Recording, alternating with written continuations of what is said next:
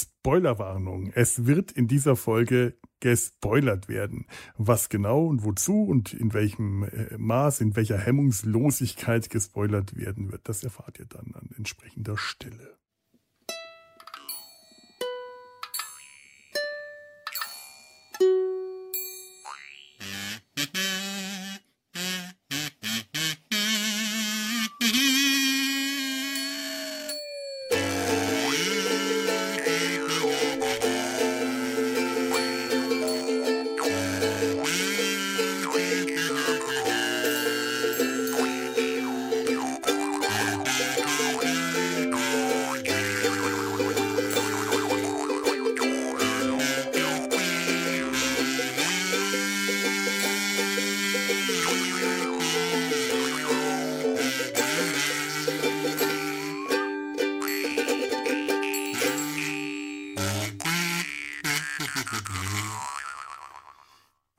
Herzlich willkommen in Data seinem Hals. Ähm, herzlich willkommen zum zweiten Teil unserer Besprechung.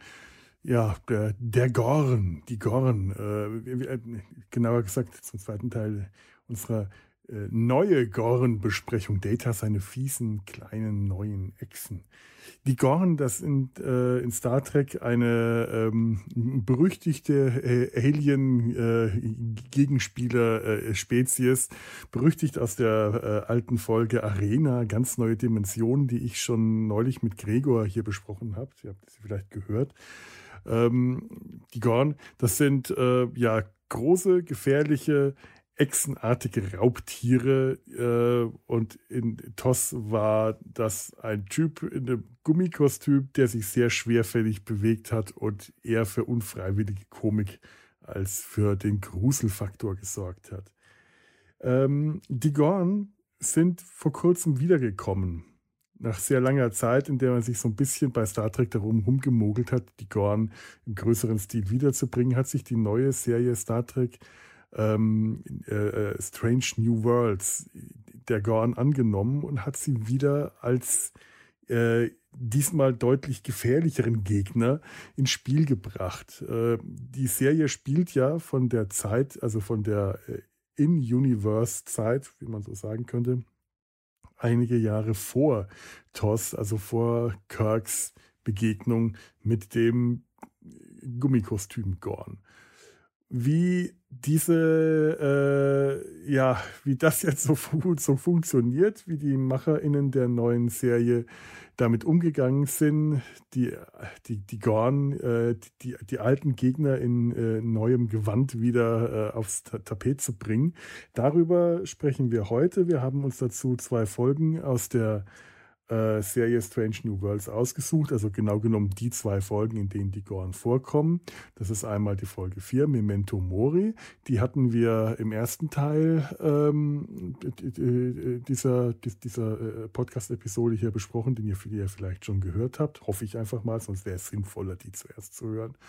Und die Folge Nummer 9, All Those Who Wander, alle, die da wandern, glaube ich, auf Deutsch. Jetzt weiß ich immer noch nicht den deutschen Titel, peinlich. Äh, und über die äh, werden wir uns jetzt gleich im Anschluss hier in dieser Folge besprechen. Der Gregor ist wieder mit dabei. Zur Verstärkung auch diesmal die liebe Tanja. Ich bin Felo und ich wünsche euch jetzt viel Spaß mit all denen, die da wandern. Das können wir rüberwandern, denn dann alle, die wandern. Dann wandern ja? wir, weil alle, die. Oh Gott, ja. genau. Wie heißt das? Äh, alle, die wandern, all those ja. who wander. Äh, ähm, mhm. Tolkien-Zitat, oder? Ich glaube ja, oder? Nicht alle, die wandern, sind verloren. Ja. So ganz werde ich auch nicht schlau draus. Ich verstehe es auch nicht ganz, was das, was das mit der Folge zu tun hat. Nee, nicht, nicht wirklich. Aber manchmal, da, da, zitiere ich dann meinen Neffen, naja. als der ungefähr fünf war. Ich muss nicht alles verstehen, was du sagst, Onkel Felix. Ach, guck. Schön. Was sollte, was sollte er dir denn erklären, Felo?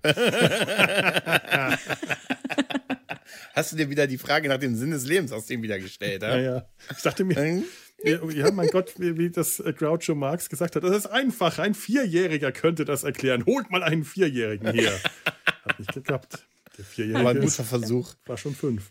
Tanja, hast du eine Theorie, was den Titel angeht? Ähm, naja, also der Inhalt der Folge ist ja durchaus so, ne? Also Uhura zum Beispiel, die so desorientiert ist. Einige sind auch äh, stellenweise äh, aus verschiedenen Gründen in der Folge auch immer wieder desorientiert und ähm, auf ihrem persönlichen Weg, ne? Mhm. Ja, also ja, und dann ja, endet ja auch sein. eine Reise oder mehrere Reisen. Ne? Wir haben hier wieder drei Tote, leider. Mhm. Der eine wurde gerade erst befördert. Oh Gott.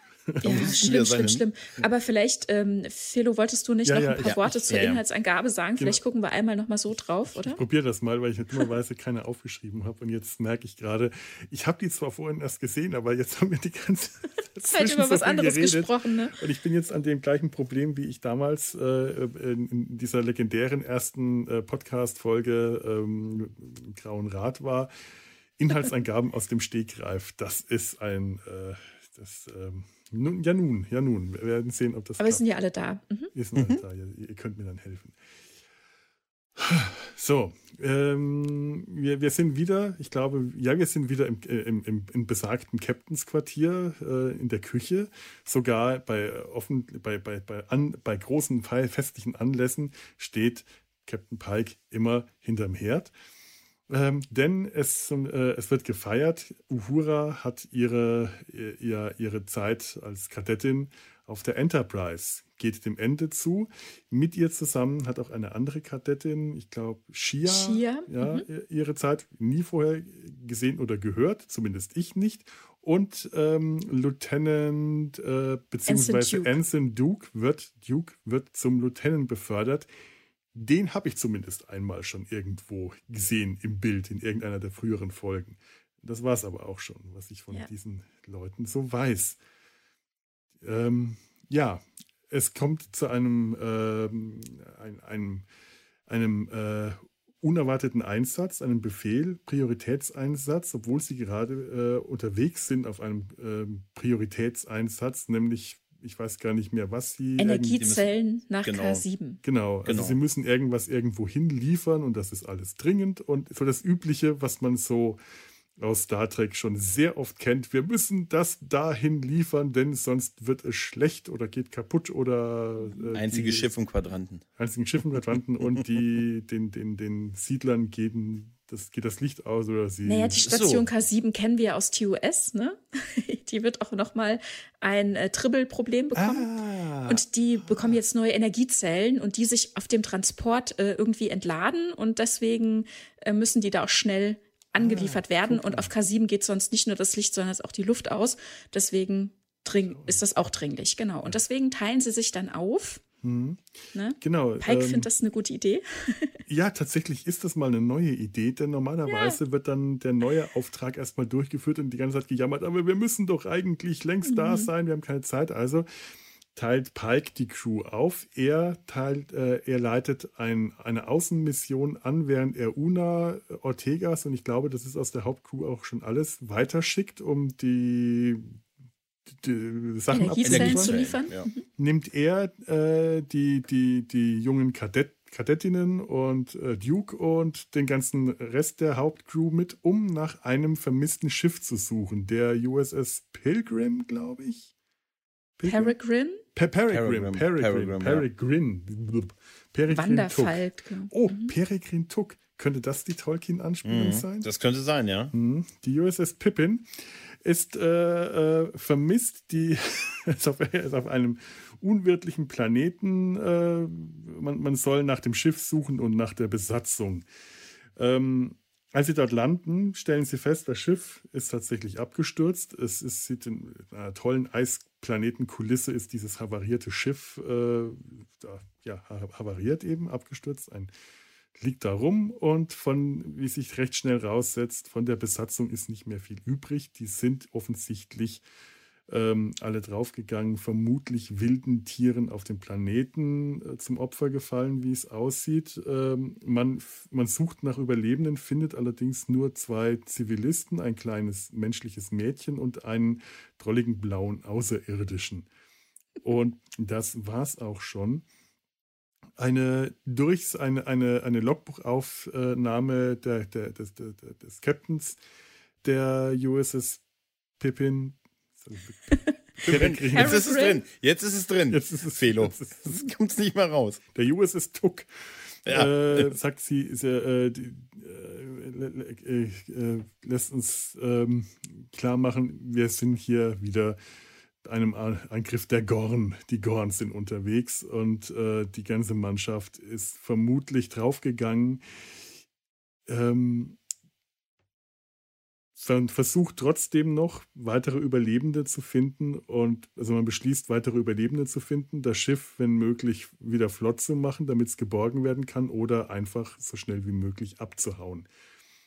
Ähm, Hammer und Uhura versuchen die äh, derweil die äh, Schiffssysteme wiederherzustellen und der äh, Rest der Mannschaft äh, hilft entweder bei der Technik oder ist auf der Suche nach den äh, ja, die Gorn zu jagen, beziehungsweise nein, ist auf der Suche nach Überlebenden.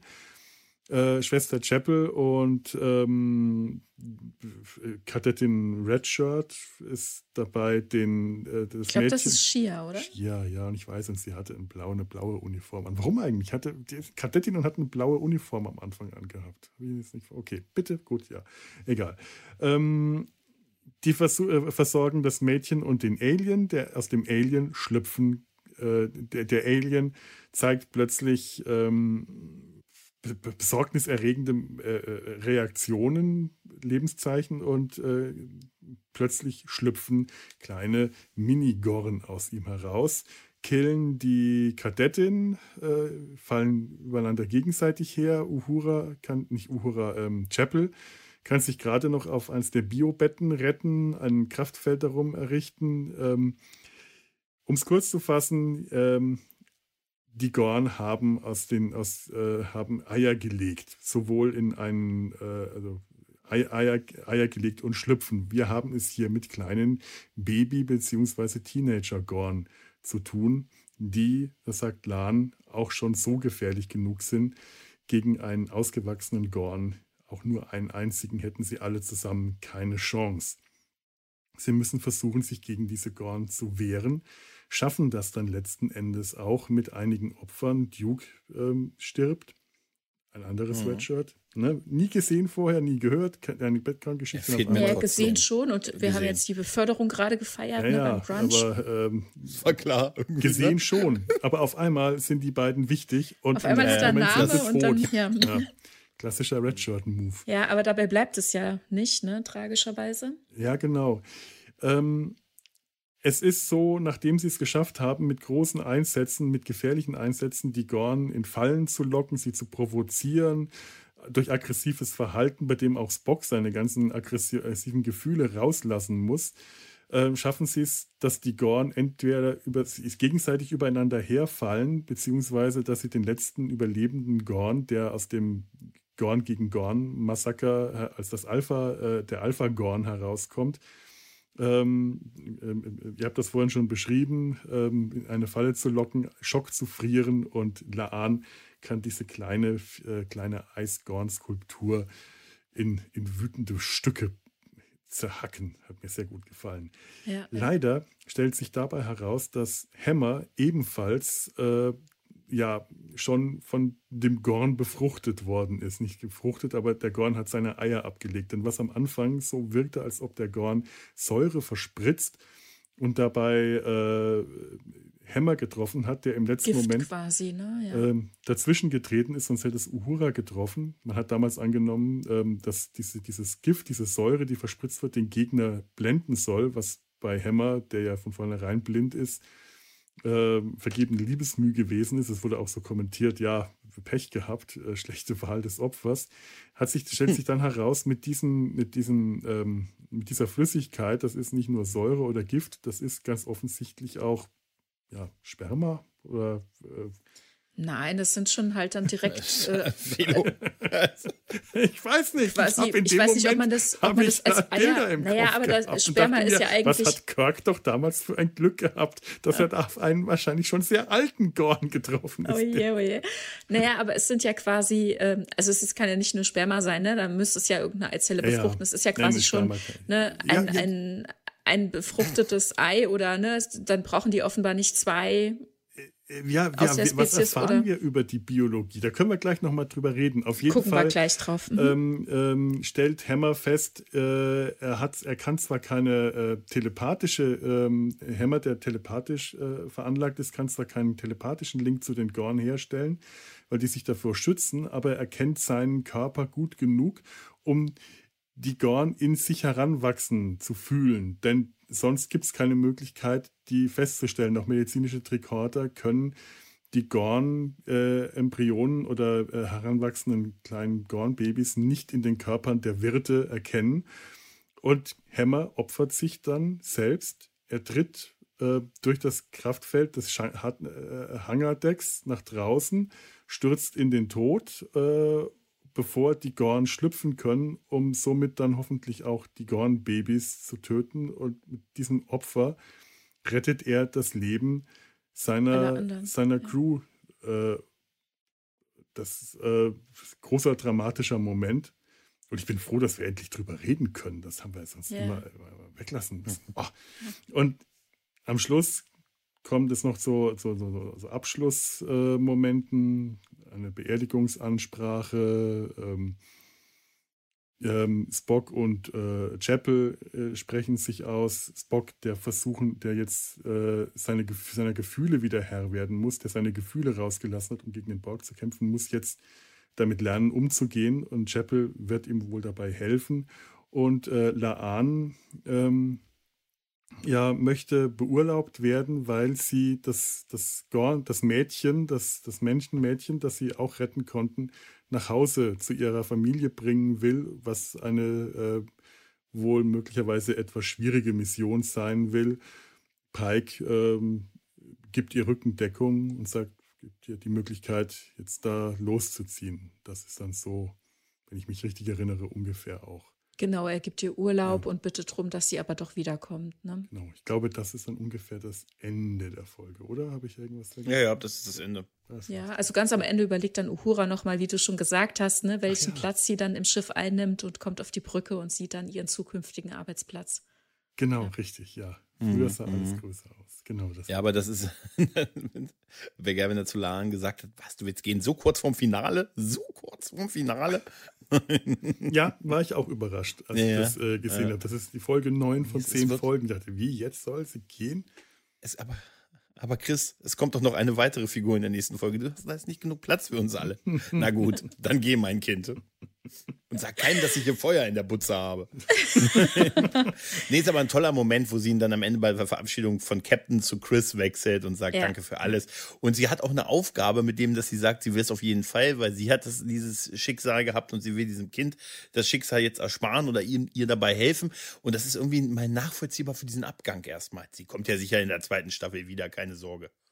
Ja, auf jeden Fall ist das nachvollziehbar. Hm. Also das, das, Motiv, dass äh, wichtige Mannschaftsmitglieder am Ende der ersten Staffel verschwinden, ist langsam etwas, äh, das ich ein bisschen zu oft erlebt habe, muss ich jetzt leider ganz ehrlich sagen. Also äh, das haben wir jetzt hier, wir haben jetzt hier drei Abgänge na, am Ende der ersten Staffel. vier. So drei? Vier? Wieso? Also wir, wir, da wir ja hier äh, frei reden, äh, Uhura, Hämmer, ja. Laan und Una. Naja, Uhura ist okay. ja relativ, ne? Also ihr, ihr Jahr auf, der, auf dem Schiff ist jetzt vorbei, aber sie wird sie Geht jetzt hochgelobt. wieder in die, in, in, in, in die Akademie zurück und dann kann man davon ausgehen, äh, da wird sie auch erstmal wieder eine Weile bleiben, bevor die wieder Das ist die Frage, das wissen wir nicht. Ne? Das kann sein, aber sie ist hochgelobt, sie war ein wertvolles Mitglied ähm, mhm. in den Missionen. Pike betont es ja auch nochmal sehr, ne? Und es liegt an ihr, sich zu entscheiden und am Ende dieser Folge hat sie das für sich offenbar entschieden. Und wie jetzt dann der formale Weg ist, ob sie zurück zur Akademie muss oder ob sie die Zeit womöglich auf dem Schiff verbringen kann, das ist offen, das wissen wir nicht, ob sie schon in Staffel 2 am Anfang direkt wieder dabei sein kann. Ne? Das Verloren genau haben wir Problem, definitiv Hämmer.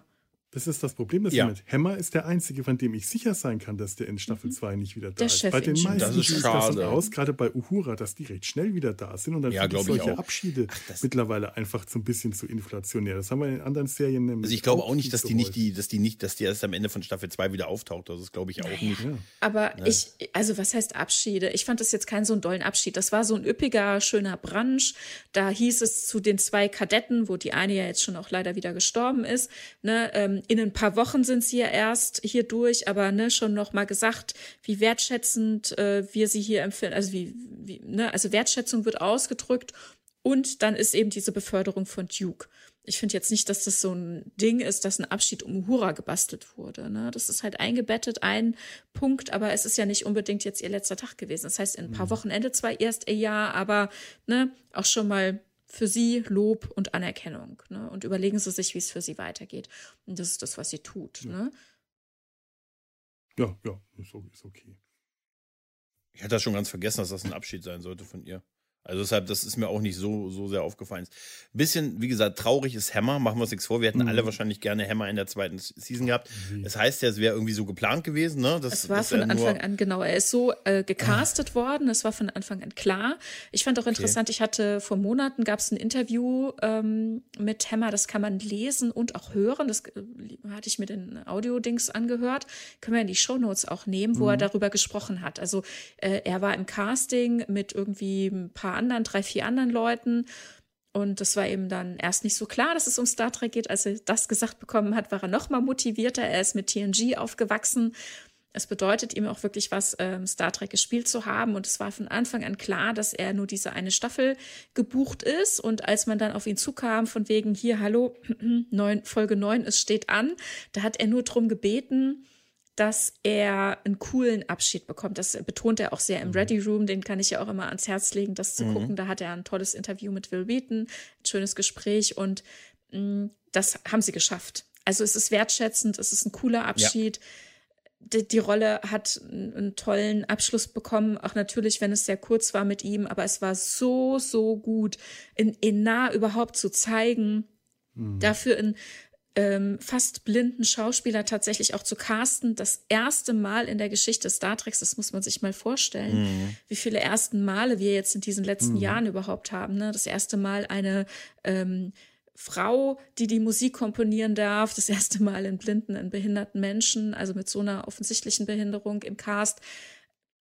So gute Schritte, die gegangen werden Ja. und so gute Umsetzung dabei auch noch, ja. Und dann den Kanon so schön weitergeführt. Ich liebe ja die Andorianer sowieso Ja. und die Enar als Volk eben auch noch vom Mond ähm, Andoria, die wir in Enterprise damals kennengelernt haben und wo wir Ja, gar nicht so allein. viel drüber wissen. Allein schon, dass er nicht einfach Andorianer ist, sondern noch, ein- noch dazu ein Enar, das ist Ja. so großartig. So Ja, ja. gut.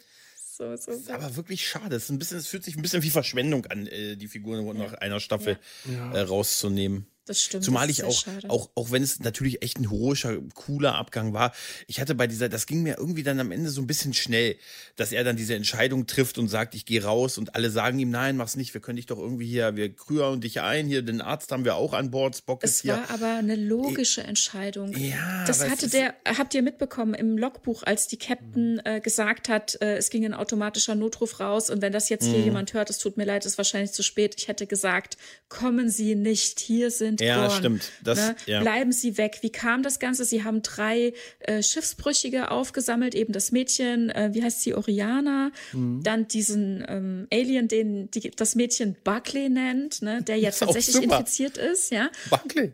Und dann, also Buckley mit ähm, Buckley, ja, ja. UCK, Buckley, nicht ne? Barclay, ja. Aber Genau. trotzdem Buckley. Und dann ein Orioner noch Mhm. dabei, der ja dann tatsächlich irgendwie ein Plasma, eine Plasmagranate auf dem Maschinendeck entzündet hat, weil er selbst auch sich gewahr war, dass er infiziert ist und bald Mhm. ähm, Gorn schlüpfen würden. Und das ist natürlich ein dummer Move auf dem Maschinendeck. Das hat das ganze Schiff destabilisiert. Das war ein Riesendrama. Dann zusätzlich da nochmal, ne, zu den Gorn an sich. Aber ähm, der hat eben auch Selbstmord begangen. Das ist in der Situation, ich muss es leider sagen, eine sehr verantwortungsvolle, vernünftige Aktion. Ja, aber wir haben das, ich, ich, weiß nicht, es ging mir einfach, weißt du, dann hätte ich den noch in eine Kammer gesperrt, hätte ihn eingefroren und gesagt, Mensch, der Doktor ist hier, Spock in welche. Kammer wir, denn? Ja, da, die waren finden, auf dem eine, havarierten Schiff alleine, Ja, die aber- kamen da mit einem Shuttle, das hatte Kilometer weiter weg gestanden, weil sie dahin laufen mussten. Die Enterprise war nicht da, die ist ja nach K7 geflogen. Ja, aber dann hätte man ihm doch im Transporterpuffer aufbewahren können. Das haben die doch auch mit der Tochter gemacht. Das wurde uns jetzt neun Folgen lang gezeigt. das Schiff ist also, auf wo dem ein Wille Boden. ist, wo Naja. ein Wille ist, wäre auch da ein, wäre auch ein Transporterpuffer gewesen. Aber ich verstehe es ja, dass Wenn man der das so, Transporter gehen würde, ich bin der Meinung, bis ich nie, dass man mir nicht sagt, dass der da nicht ging. Nein, ich verstehe ja, was, was Schiff ihr meint. gar nichts mehr. Ne? Bis auf einen Transporter, da war noch was drin. Nein, ich, da wäre wär geil, wenn da auch nochmal Jimmy Doohan drin gewesen wäre, weil, sorry, ich bin mit dem Shuttle auch abgestürzt. Nein, aber ähm, wie gesagt, das, vielleicht bin ich auch einfach da so ein bisschen maulig, weil ich ehrlich gerne noch Hammer weitergesehen Ja. hätte, noch eine Staffel oder so. Ich verstehe das total. Ne? Ich war auch total Ja. traurig und geschockt. Ich verstehe allerdings auch so diese ähm, Erzählweise, weil es gibt ja schon so viele ähm, Positionen an Bord des Schiffes, die so gesetzt sind. Ne? Da kann ja auch nichts mehr passieren. Und eine gewisse Rotation womöglich und ein bisschen Abwechslung will man hier reinbringen.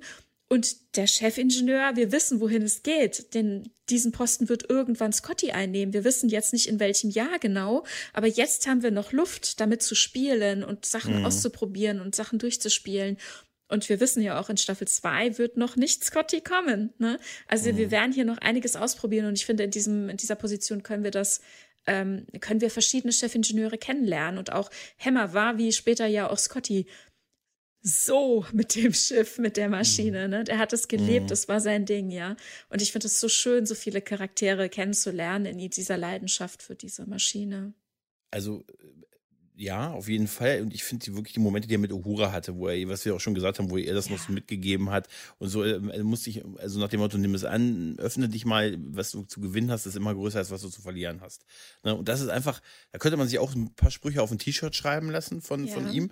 Und das, das, das ist schon, da- die, diese Chemie, auch die dieses Außenteam an den Tag legt, die ist einfach großartig. Auch mit Sam Ja. Kirk, den ich einfach immer wiedersehen möchte. Der Oh ja, Schnäuzer der Herzen der, der wirklich teilweise auch Kirk-Moves drauf hat. Wenn er sich mit Spock nämlich bettelt, habe ich teilweise gedacht, ey, das ist so, was auch Jim Kirk zu ihm gesagt hätte. Sie gefühlloser, ne, also Ja, so ein bisschen und aber auch ein bisschen McCoy, der da. ja, ein bisschen, es war auch ein bisschen McCoy drin, aber es gibt gleich, wenn die mit dem Außenteam in dieses Ja. Schiff gehen, gibt es so einen Moment, wo jeder dann plötzlich diese Kompetenz hat. Jeder weiß dann Mhm. was und das fügt sich so zusammen und das wird auch noch honoriert mit Pike, der sagt, ach, ich habe mich offensichtlich für die richtigen, für das Außenteam entschieden Mhm. und so. Ja. Und das mag ich, wenn das Team funktioniert, wenn, wenn Mhm. die alle ihren Beitrag leisten und nicht einer Person, nur die hat am Ende eh recht, sondern jeder leistet halt, es gibt einen Grund, warum es ein Team ist und man nicht einen runterschickt. Das ist toll. Ja, ja. Ja, und Ja. es ist immer tragisch, wenn dann einer aus dem Team verloren geht, aber es heißt nicht, dass nicht wieder jemand Gutes ähm, Ja, den Platz ja, auch klar. irgendwie ausfüllen kann in dieser Position.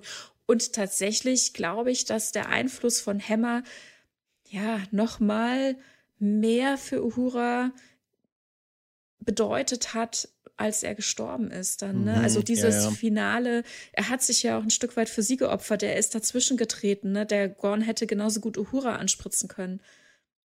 Ja. Das ist einfach immer, es hört sich immer falsch an, egal wie man sagt. Irgendwie, Das ne? war auch ein, das war auch ein, das war auch ein interessanter ähm, ähm, Aspekt im Ready Room im, Ges im Gespräch mit Will Wheaton, wo sie wirklich herzlich miteinander gelacht haben, wo Bruce Harrock, äh, Harrock ähm, gesagt hat, äh, ja, ich habe den Typ, da stand dann so einer mit so einer großen äh, Schleimwasserpistole, ne, also mit so einer Pistole, und der musste mich dann da so ansprechen sprühen, ja. Und dann sagte er, ich äh, habe so das Bedürfnis, mich mal vorzustellen, wenn ne, wir scheinen gerade intimen Kontakt äh, spielen zu müssen. Ich bin übrigens Bruce, wie heißt denn du eigentlich so? Ne? Ich und heiße sie hat so Witze drüber gemacht und er meinte dann, es wäre quasi wie Gornographie gewesen.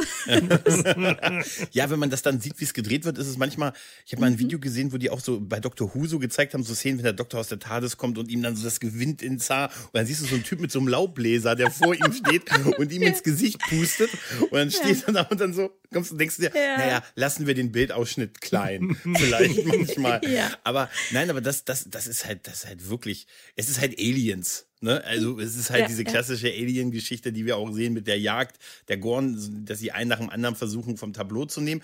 Aber witzig ist auch, dass wir viel über diese Struktur so äh, von denen erfahren, dass die auch untereinander erstmal so ein Alpha-Gehabe haben. Ja. Dass, der, dass die sich, äh, da, wie gesagt, ich frage mich wirklich, das wird ja die Serie zeigen, wie die so wie sie so dazu gekommen sind von denen zu, wir haben Raumschiffe und haben eine Holographie-Technologie. Na, ich, also ne? das ist ja das, wo Felo vorhin auch drauf hinaus wollte. Ich denke, ne, wir haben jetzt hier gesehen, wie, wie junge Gorn schlüpfen. Die waren etwa so 10 Zentimeter groß. Die sind gleich mal übereinander Ja. hergefallen. Ne? Es sind vier geschlüpft. Einer wurde gleich mal totgebissen. Drei sind in alle Ecken äh, abgehauen. Und dann im Laufe dieser Zeit auf dem Schiff haben wir erfahren, die haben sich dann schon gehäutet. Ne, sind schon mal größer geworden und sind jetzt äh, halt noch in diesem Alpha-Wesen-Gehabe, ne, werden sich gegenseitig bekämpfen. Und diese Schwäche, diesen Moment der in Anführungszeichen Unachtsamkeit uns gegenüber, müssen wir ausnutzen und die bekämpfen. Und ich bin nicht sicher, ist denn dieser ähm, Gorn, der dann von Hämmer schockgefrostet wurde und von Laan zerschmettert, ist der einer der Geschlüpften oder war das nicht der, der eh schon auf dem Schiff war? Denn einer hatte ja auch Duke angegriffen. Da Ich glaube, war ja der war mindestens, das. Ja. genau, das war der Große, der glaube, ist quasi der- schon der so Große. pubertär. Ja, ja. Denn der Ja. kann eben schon ne, sein, sein Schmodder da irgendwie auf die Leute spucken. Ich habe auch das Gefühl, dass das schon der Ältere war, dass das Ja. quasi der, Genau. Ähm, genau, das ja. Alpha-Tier der Überlebende äh, des ersten Wurfs war, der äh, da Genau. schon seine Geschwister Das denke ich gekillt auch. hat. Es Ja, ist eh ja. so eine Frage, die ich auch so rein biologisch interessant halte. Wie kann sich diese Spezies eigentlich vermehren? Naja, dann wahrscheinlich wie Schnecken halt alleine, ne, für sich. Entschuldigung, Ja, ja, bitte. ganz im Ernst, das ist, Wie ähm, Schnecken, wie, Können, ernsthaft? Können, können die überhaupt zusammenarbeiten? Schaffen die das überhaupt äh, äh, ko zu, zu kooperieren, dass die Na- überhaupt sich vermehren, dass es da äh, Aus Mama und Papa quasi. Gorn geben kann oder bringen die oder ist es wie bei den ähm, äh, Gottesanbeterinnen, dass äh, nur nur bei, bei so einer Gorn-Kopulation dann am Ende nur einer bei rauskommt? Meinst du, auf einem Gornschiff ist nur einer? das könnte ja sein. Auf so einem kleinen ist nur Nee. einer, weil die nicht Meinst miteinander du? können. Na, auf jeden Fall, denke ich, müssen wir noch mal ein bisschen weiter äh, gucken, ne? weil wir haben jetzt hier, wie gesagt, diese äh, frisch geschlüpften Gorn, dann diesen, ich sag mal, pubertierenden womöglich, der noch nicht so groß ist. Und dann sagte Laan ja auch, solche Brutplaneten bleiben eine Zeit lang alleine. Ne? Die schlüpfen, die jagen sich, die äh, haben ihre Beute und irgendwann ist dann der Status, das nennt sie Ernte, wo die Gorn zurückkommen und sammeln dann die älter gewordenen Gorn ein. Und dann, denke ich, gehen die dann eben in eine Adoleszenz und lernen dann eben darüber hinaus auch und dann eben auch zum Beispiel Schiffe zu bauen, in einer Gorn-Gesellschaft zu existieren, was auch immer das dann jeweils, wie sich das ausgestaltet. Ne? Ja, aber aber wir sind halt hier in einem vorhergehenden Stadium bisher nur geblieben. Aber wie schaffen diese Gorn das, diese frisch geschlüpften Gorn, so lange zu überleben, dass dann nicht am Ende nur einer übrig bleibt, sondern dass die Gorn, die dann zurückkommen und die Ernte einführen, nicht einfach nur einen einzelnen Gorn mitnehmen, sondern wenigstens ein paar. Diese Spezies kann doch unmöglich überleben auf diese Art Ja. und Weise. Das ist äh, Naja, vollkommen dann überleben halt wenige. Es ist ineffizient. Ich habe so ein bisschen das Bild gehabt wie Schlangen oder ähm, ähm, Wasserschildkröten oder generell Schildkröten, die halt so ihr Gelege anlegen, ne? also ganz viele Eier und dann hoffen, dass halt genug davon dann, was weiß ich, ins Wasser zum Beispiel kommen oder in alle Richtungen sich schlängeln, ähm, um, um halt die, die Spezies weiterzuführen. Ne? Also gerade bei so, was ich sehe, bei Wasserschildkröten denke ich manchmal auch, oh je, oh je, ist ja furchtbar.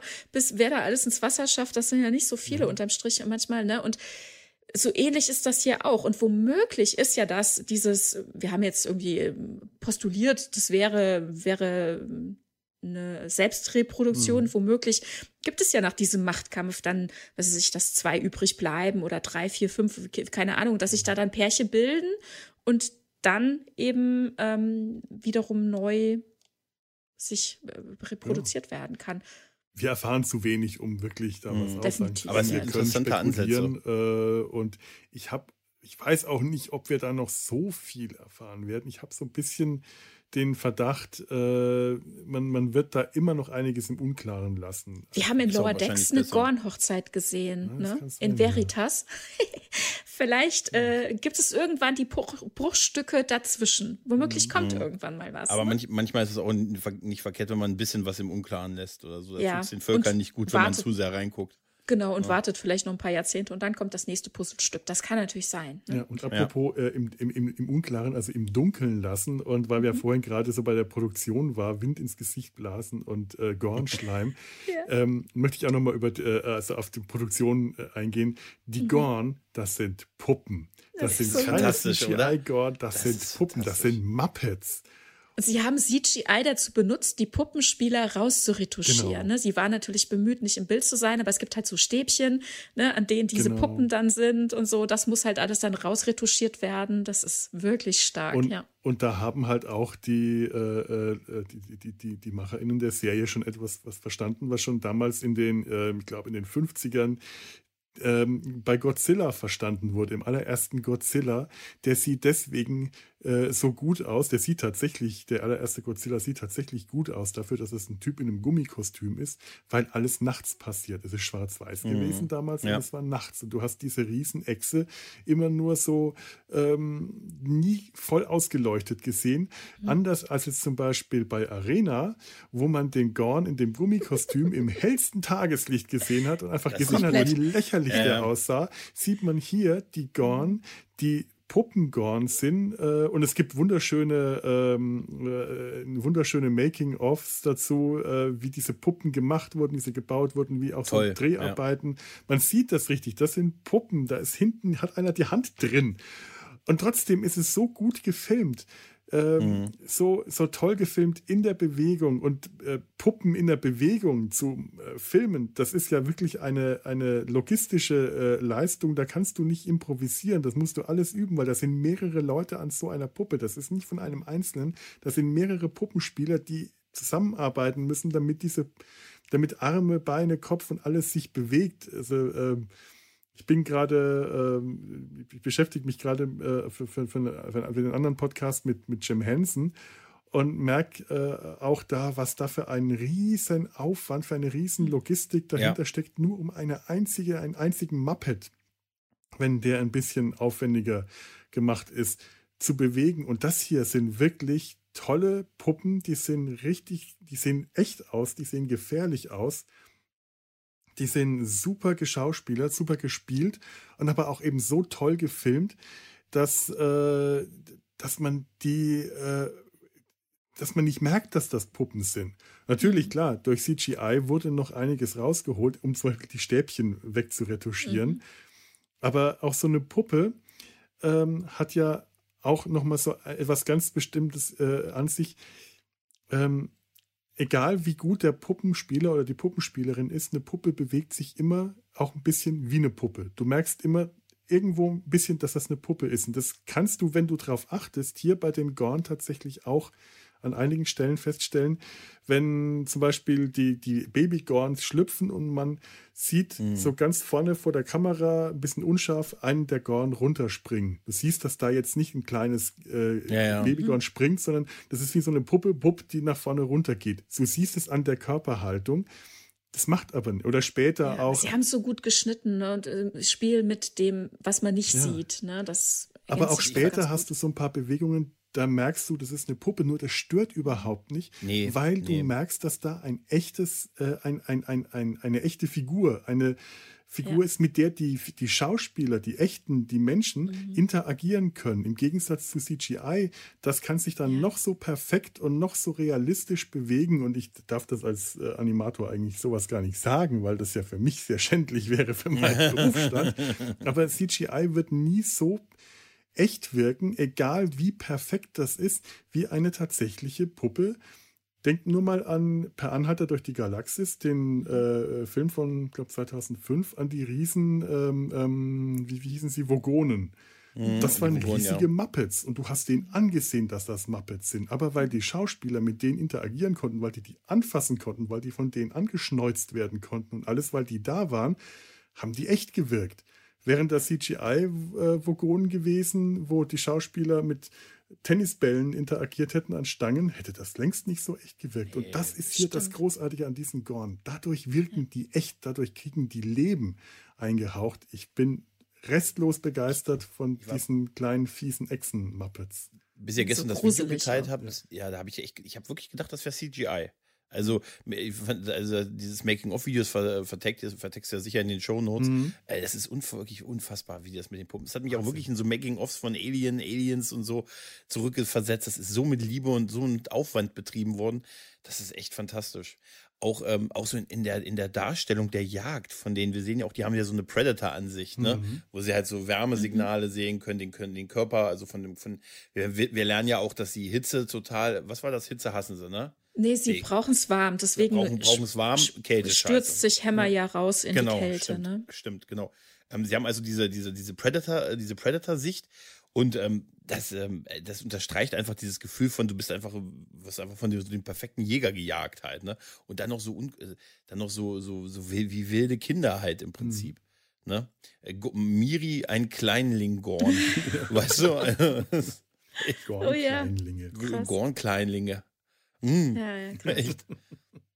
Das, das ist echt, das ist wirklich, das ist sehr, sehr gut gemacht. Und wo was ja. äh, gerade von Puppenspielern Spielern hatten, wir haben ja auch noch andere, ne? Buckley, also dieser große hm. humanoide ähm, Außerirdische, den wir nicht richtig zuordnen können, mit dem wir auch nicht kommunizieren können direkt.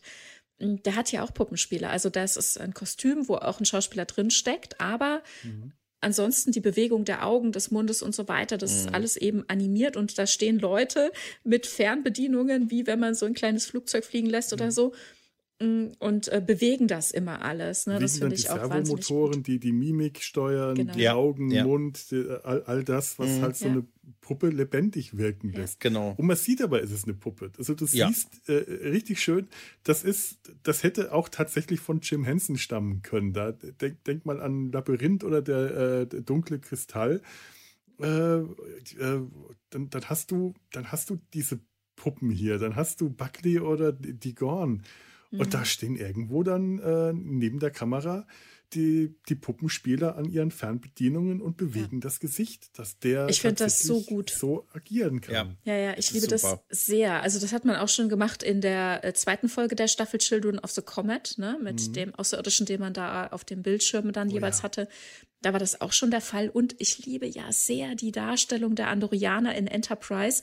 Die haben ja bewegliche Antennen tatsächlich. Mhm. Und also gerade Schran zum Beispiel, lebt ja in seiner Gestik sehr davon, dass seine Emotionen sich eben auch in den Antennen ausdrücken, wie die dann angreifend quasi nach vorne gebogen werden oder nach hinten oder ne, wackeln und so. Also mit den Antennen wird auch ganz viel Emotion transportiert und ich fand es am Anfang wirklich sehr schade, dass man bei Hammer drauf verzichtet hat. Ich weiß allerdings, dass man bei Enterprise damals die Entscheidung fast schon relativ bald bereut hatte, mhm. weil es immens aufwendig war, also immer dieses Ding auf dem Kopf zu haben.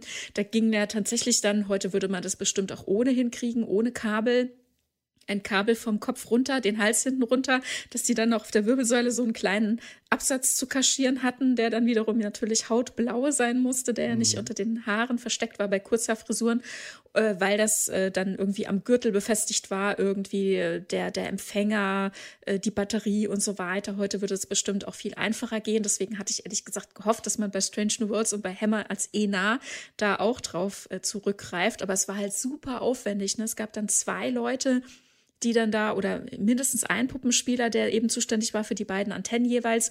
Und in den Aktionen Job, und vor allem ne? in den Kämpfen musste man sich immer sehr, sehr bewusst sein, wann man wohin greifen darf, damit man die Antenne nicht runterrobbt oder am Kabel zieht versehentlich, weil dann die ganze Maske ja auch komplett, mhm. komplett dahin mhm. ist und die Dreharbeiten mhm. für Stunden ja unterbrochen sind. Ne? Das war aber so, so wertvoll für die Darstellung der ENA in Enterprise. Es war so gut. Und jetzt hier leider in Strange New Worlds haben wir nur einmal äh, allerdings CGI-Effekt, dass ähm, Hammer seine Antennen bewegt. Aber na, sei es drum. Es ja. hat auch so schön funktioniert. Ich, ich äh, finde ja auch, ähm, was, also was mich tatsächlich irritiert hat in Bezug mit den Antennen, wenn Henna, äh, Henna, ähm, äh, Hammer, Hammer, Hammer, seinen äh, äh, EV-Suit anzieht, den, den, den Raumanzug. Ja, und ja. dann dieses, ähm, die Kapuze. Diese, Kapu diese Kettenhemdkapuze. Er sieht für mich ja. immer noch wie so ein äh, alter äh, Geist-Kreuzritter äh, aus. Absolut, Monty Python ne, irgendwie. Ne? So bisschen, oder ne? hier, Indiana Jones ähm, Stimmt. Ja, ja, ja. Das ist weise, dieser, dieser Vergleich. Genau. Felo. Und der, der setzt halt die Kapuze auf und quetscht da seine Antennen drunter. Das Mhm. muss doch für den äh, ungefähr so sein, wie äh, als wenn mir einer die Ja. Augen zudrückt. Äh, da, da, Ist einschränkend, bestimmt. total ja. einschränkend, ja. Ja, ja. Aber so ein Loch oben drin wäre wahrscheinlich auch schwer zu verkaufen gewesen im Helm. Ja, aber irgendwie, äh, es, In es Lower muss doch eigentlich auch äh, Helme für Angepasste, verschiedene ne? Spezies geben, die angepasst Ja, sind. Wir haben es stimmt. bei In, äh, Prodigy. in Lower Decks bei Jennifer haben wir das gesehen. Ja, genau, Jennifer bei äh, Lower Decks, aber ich habe jetzt gerade auch an Prodigy gedacht, die, ihr- die, die äh, Evisuits, die sie da tragen, die passen ja auch zu jedem dieser sehr Ja, unterschiedlichen so schön. Charaktere. Ja. Ja, Mhm. Jennifer, Ja, es macht doch Sinn, eigentlich das zu haben, ne? natürlich. Ja. Die müssen doch angepasst sein. Und wo wir bei CGI sind, wollen wir auch mal auf ähm, was ganz Großartiges gucken, was seit Discovery äh, im Einsatz ist, die AR-Wall, also die Wand, vor der das alles spielt. Es ist nicht mehr so, dass die vor Greenscreen spielen Mhm. Ja, und sich das ausdenken müssen, wie die Situation hier vor Ort aussieht. Nein, sie haben wirklich eine Wand, die den Raum umgibt, auf dem sie spielen, ist quasi wie ein, eine Bühne. Und dort wird eben dargestellt, in was für einer Umgebung sie sind. Also das ist zum Beispiel der Maschinenraum. Ich liebe diesen Maschinenraum unfassbar, wie der Warp-Kern da dargestellt ist. Also der Warp-Antrieb, was da passiert im Hintergrund, es ist immens und ich kann gar nicht den Übergang sehen, wo quasi der Boden, der reguläre Boden anfängt und wo diese super geniale Wand anfängt es ist so, so gut, also auch in der Folge davor, äh, wo auch immer die das benutzen, die benutzen das ja auch für die Hintergründe, für die, wenn sie auf der Enterprise äh, in der Messe sitzen, ne, dann dort eben die Wand der Enterprise mit dem ganzen Drumherum und was man aus dem Fenstern heraus sieht. Und jetzt hier in Folge 9 natürlich diesen Eisplaneten, ne? Wahnsinn. Ja, Ne, Sie laufen kilometerweit zu diesem Schiff. Das Schiff li liegt dann da hinten auf dem Boden. Wir können es sehen. Wir können, also auch die Schauspielenden können es sehen.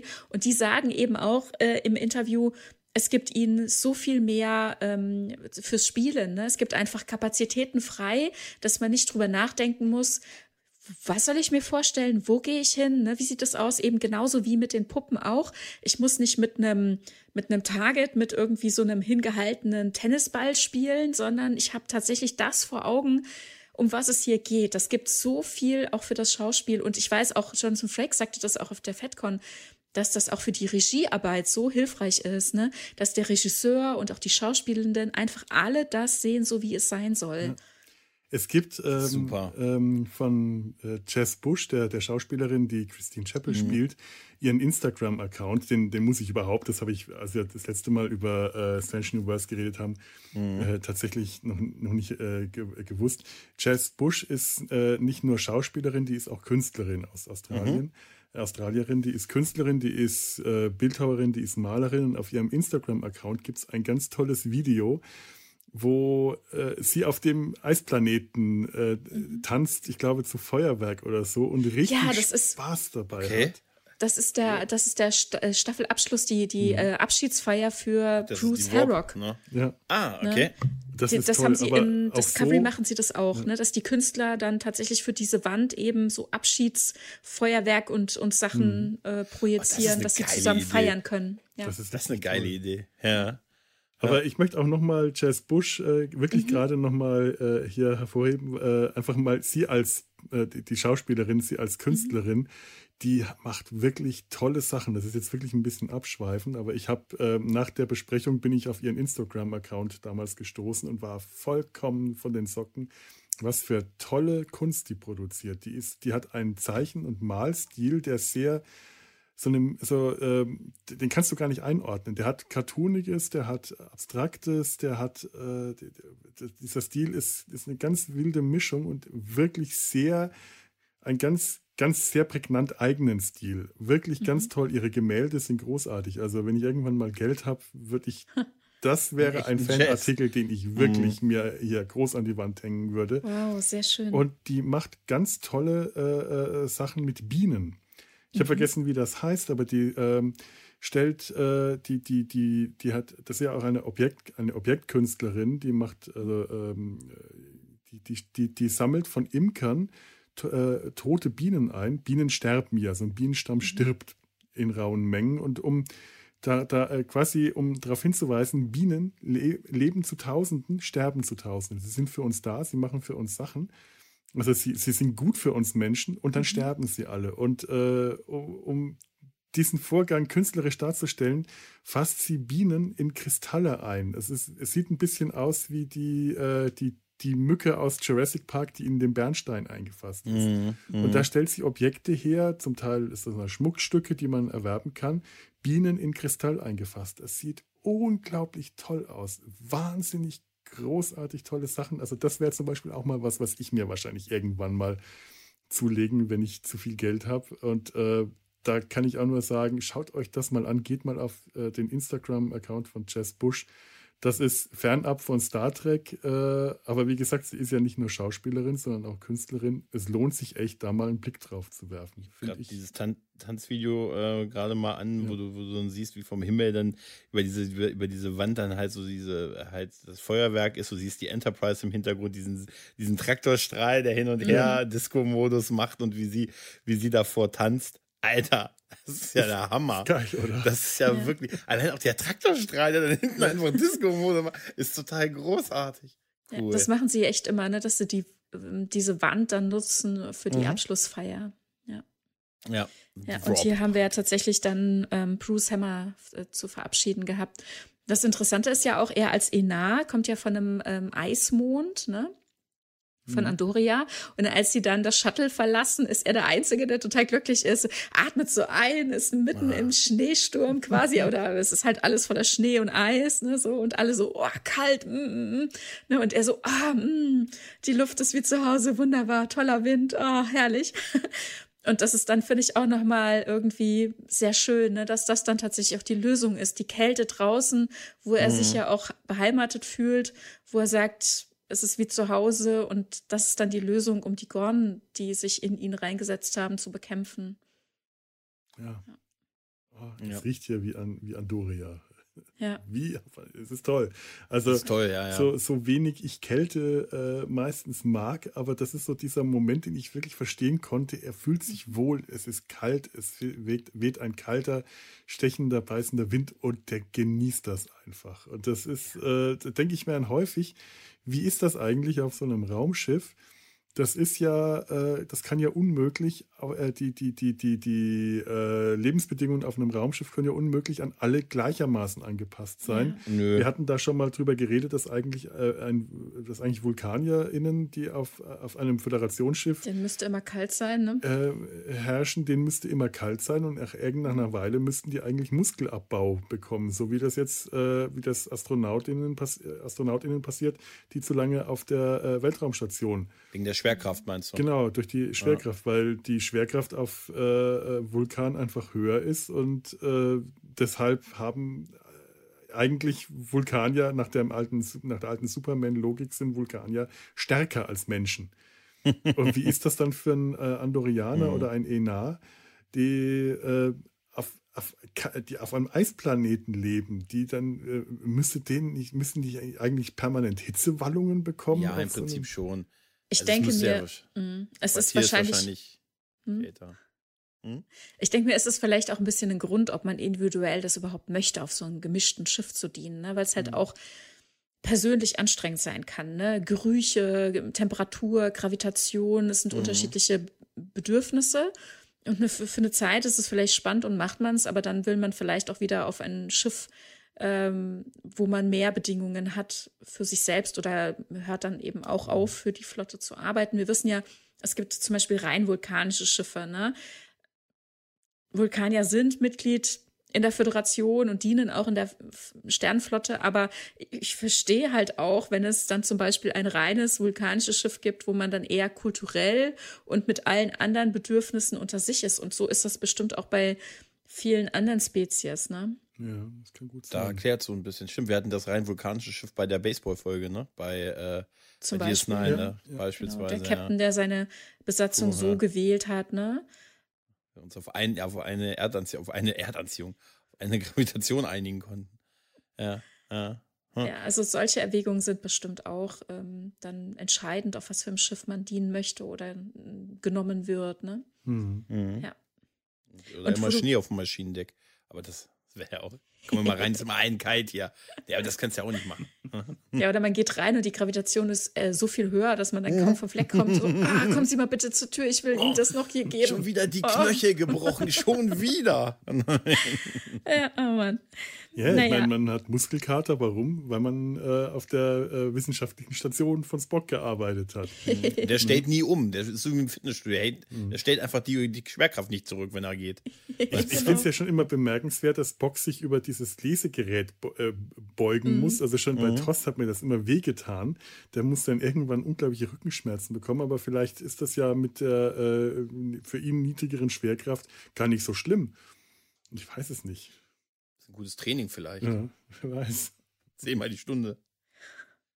Oder er hat den Stuhl extra so eingestellt, dass er, oder den, den, der, der steht dann da vorgebeugt. Ja, ja, er steht das- davor. das- Ja, ja. An dieser Stelle auf der Brücke, wo, wo er sich aufhält, die Schwerkraft ein bisschen äh, höher ist. Also wenn man drüber nachdenkt, ist dieses Ding ergonomisch, also ist dieses Ding auch ein Ja. bisschen komisch, was das eigentlich Ja. sein soll.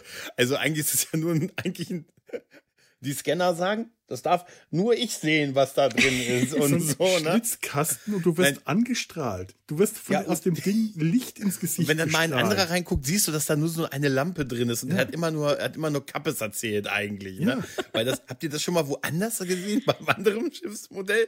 Ja, bei, bei Enterprise auch. Naja, bei der- Stroboskop. T'Pol muss da auch in so einen, so einen Kasten reinschauen. Ja, aber da war, ach ja, stimmt, das kam so raus, ne, aus der, ja, ja, okay.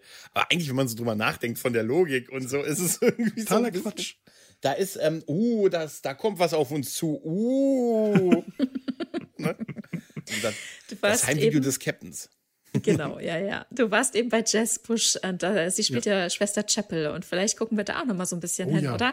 Weil wir haben ja hier im Laufe der Staffel, wir sind jetzt bei Folge 9 und wir hatten vorher schon ähm, eine Entwicklung zwischen ihr und Spock gesehen.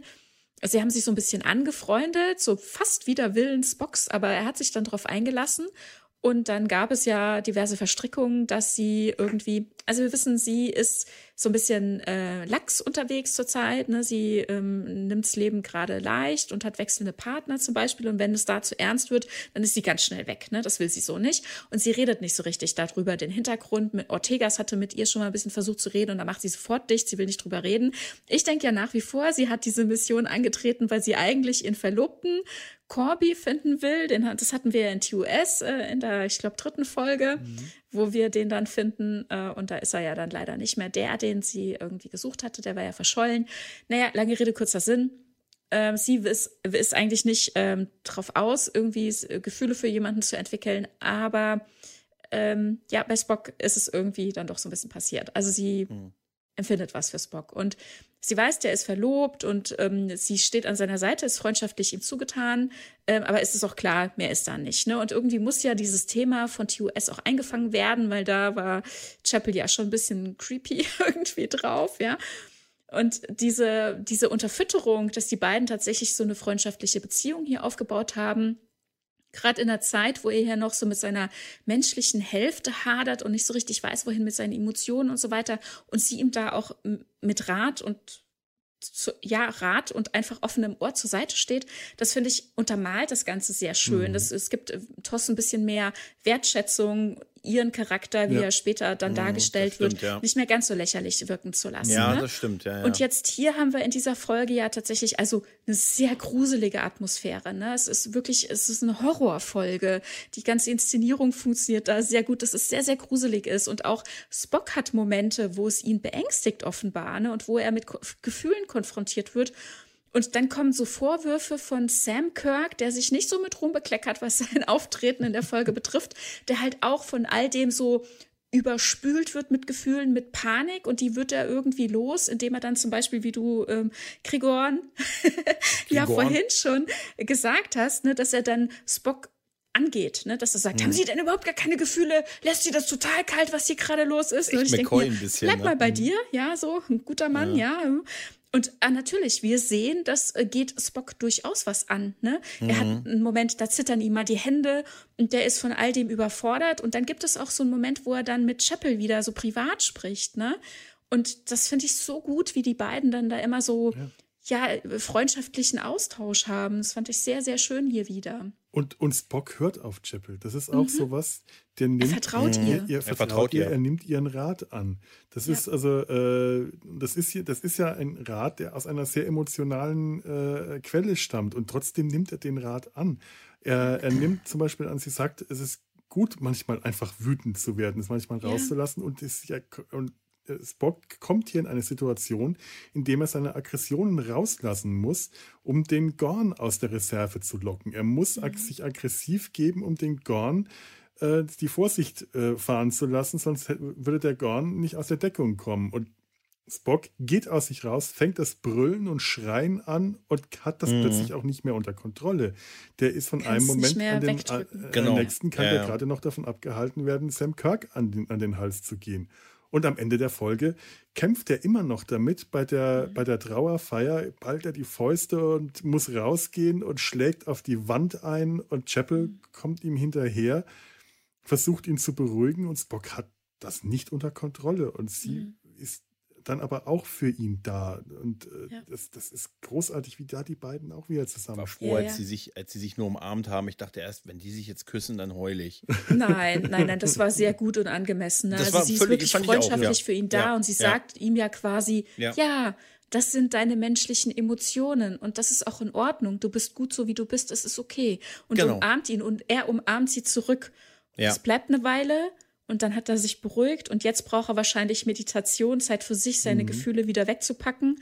Und dann geht er, ne? Aber das war so stark. Ich sag ja, es gibt so viele Momente, wo verschiedene Charaktere miteinander agieren. Also es ist nicht immer, es ist wie, wie bei Deep Space Nine auch, ne? Es gibt nicht ja, ja. Äh, bestimmte Paarungen, die immer nur wieder funktionieren. Es gibt so viele unterschiedliche Momente und welche Paarungen da gerade jeweils aufeinandertreffen, teilen die halt unterschiedliche Dinge miteinander, ne? Spock ist auch sehr nah mit äh, Una, er ist auch mhm. sehr nah mit Pike, ne? Und das jeweils auf eine andere Art und Weise. Und eben hier auch mit Chapel. Und ich finde das so schön, vor allem, weil eben gerade Chapel damit so viel untermalt bekommt für später für TOS. Aber was ich auch ganz toll fand, weil, weil du vorhin äh, Horror-Episode gesagt hast, Chapel, mhm. die in die Krankenstation kommt, sieht, der Gorn, die Gorns sind geschlüpft, hm? Und den Horror in ihrem Gesicht, diese hm. panische Angst, mhm. das ist so dermaßen gut gespielt. Das ist von Jess Bush so fantastisch gut, die Mimik, wie sie, wie sie in, äh, in diese, äh, auf das Biobett springt, wie sie die, den, das Kraftfeld einschaltet, aber du spürst ihre Angst, du spürst ihre Panik, du spürst den nackten Horror, den, den, den Chester Chapel jetzt gerade erlebt. Das ist so unglaublich stark. Das ist einfach so toll so düster und horroresk diese Folge auch ist, ist, äh, wie heißt nochmal dieser Lieutenant? Wie heißt nochmal der Typ, der Duke. befördert wurde? Duke. Ich fand eine Szene nur zur Auflockerung, fand ich sehr niedlich, als Spock äh, zu Chapel geht und sagt, äh, Lieutenant Duke schickt mich, er ist verletzt worden und er braucht, im Nachhinein denke ich drüber nach, warum er nicht selber geht und mich schickt. Ne? Und sie sagt, naja, er ist gerade befördert worden und so sind die Leute, wenn sie gerade eine neue, fand ich irgendwie, das fand ich einen netten Moment halt. Ja, und er schämt sich auch, ne? Er war in der Jeffreys Röhre und hat sich gleich irgendwas getan und er und Pike ist dann wieder halt ganz der Daddy und sagt, hey, ja, ist in Ordnung, es passiert uns allen mal, ist okay, ne? So. Ja, hm. Jeffreys Röhren, was kann das schon Böses rauskommen, ne? oh, ich liebe diese Jeffreys Röhre, diese, ah, das ist so wunderschön. Das Design, das ist ja, ne? Es ist so herrlich. So, ist so wunderbar. Die Idee damals, ne, von, von Jeffries, dass tatsächlich diese, ich muss es immer wieder sagen, es ist ja eine Betonschalung gewesen, ne? Also das ist so eine dicke, also mhm. dicker Pappkarton oder so sehr, sehr stabiles Teil. Habe ich auch schon gesehen auf der Baustelle. Ne? Das sind Schalungen, die werden aufgestellt. Da kommt die Armierung, also das Bewährungseisen rein, wird von oben gefüllt und wenn es entsprechend ausgehärtet ist, dann kann man das aufreißen, dann haut man dieses, ähm, den, diesen Pappkarton da wieder, also zieht man da wieder ab. Ne? Und so eine sehr stabile Röhre, weil die eben sehr leicht ist und er die dann in diese 45 Grad bringen kann und eben aber auch stabil genug, damit mhm. die da mhm. drin rumklettern können, hat er in diese Kulisse da so eingebaut. Das ist so eine gute Idee. Ich liebe es so sehr.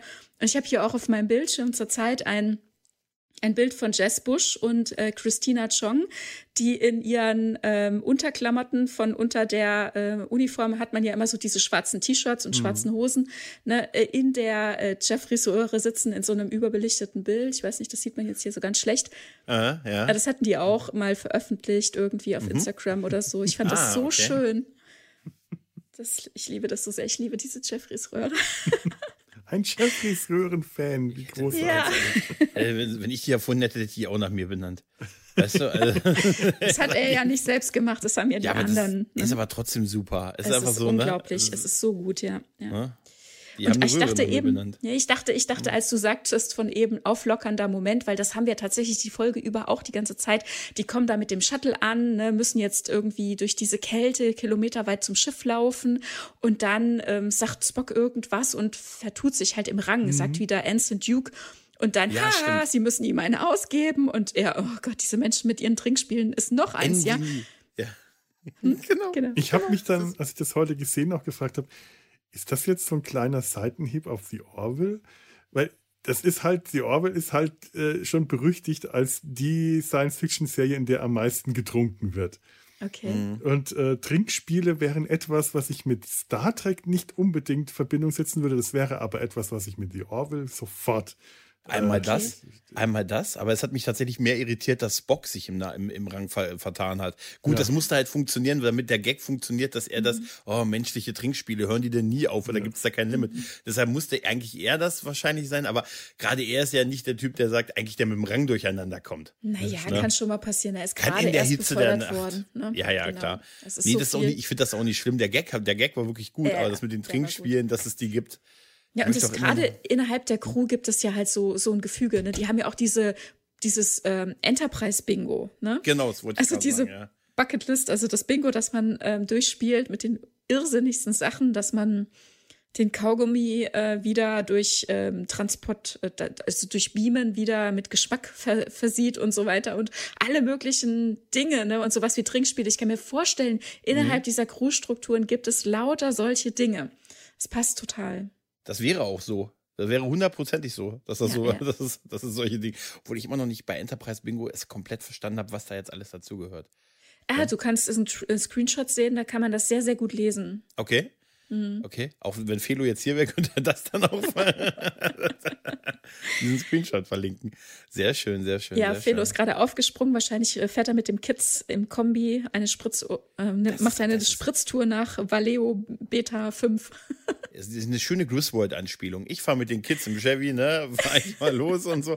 Nee, das ist auch, das ist wirklich cool. Es ist so echt- schön. macht- Pike ist macht so gut. Spaß. Ja, ja.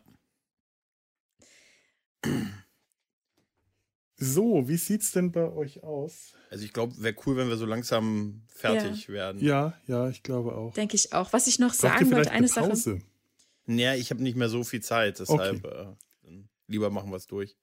Genau. Was ich noch sagen wollte, ähm, ich fand es interessant, der Regisseur hat wirklich dafür gesorgt. Also wir müssen ja sagen, wir haben dieses Schiff, ähm, ne, diese Peregrine, also irgendwie Wanderfalke, so hieß ja auch mal ein Mondlander. Und es gibt alle möglichen Erklärungen. Bei Trackgasm gibt es auch immer wieder ganz tolle Erklärungen, wo die ganzen Episodentitel und diese Namen herkommen. Die haben Herleitung von Anno dazumal aus dem Römischen Reich und so weiter. Soweit bin ich jetzt nicht gegangen, aber was ich äh, schön fand, dass dieses Schiff, ne, dass von Anfang an gesagt wird, dass eben Teile von der Constitution-Klasse benutzt wurden für diese Schiffsklasse. Dieses Schiff ist allerdings halt mit einer kleineren Crew besetzt und fliegt viel schneller. Man hat aber dann damit gleich den, das Schnippchen geschlagen, dass man natürlich die vorhandene Enterprise-Kulisse benutzen kann. Man hat nur ein paar Dinge ein bisschen geändert, irgendwie äh, Farbe geändert und so weiter. Aha, es ist ein anderes Schiff, ist klar. Und jetzt jagt man also ja den Gor- Gorn hier nach durch diese Gänge, durch diese ganzen äh, Dinge, die hier passiert sind, das ganze Blut und was noch alles da rumliegt. Ähm, aber das Licht flackert ja die ganze Zeit. Ne? Das macht einen ja auch total kirre. Am Anfang haben sie erstmal keinen richtig Strom und dann flackert das Licht die ganze Zeit. Und das sagte auch Bruce Horrock zum Beispiel, der hat ja einen minimalsten Sehenrest, ne? Ähm, Okay. Aber ich weiß nicht, ob ihn das visuell tatsächlich so ähm, bewegt hat, aber oder ob man es halt auch irgendwie gehört hat und anderweitig wahrgenommen hat. Aber er sagte halt, es war wirklich intensiv. Also die hatten ihre kleine Station sozusagen, wo sie geschminkt wurden und alles auf der Krankenstation im, im Set, ja, und sind dann halt immer raus in diesen flackerten Gang gegangen. Und der Regisseur hat sie dann, das sieht man auch im Making of im Ready Room, hat sie dann immer angeschrien auch, ne, um den Adrenalinspiegel der Schauspielenden hochzuhalten. Die kamen dann da quasi gerade frisch aus dem Schminkstuhl und sind da erstmal angeschrien worden, was hier eine Atmosphäre herrscht, ne? Und das flackernde Licht dazu, um gleich mal wieder auf Stimmung zu kommen in dieses Horror-Setting.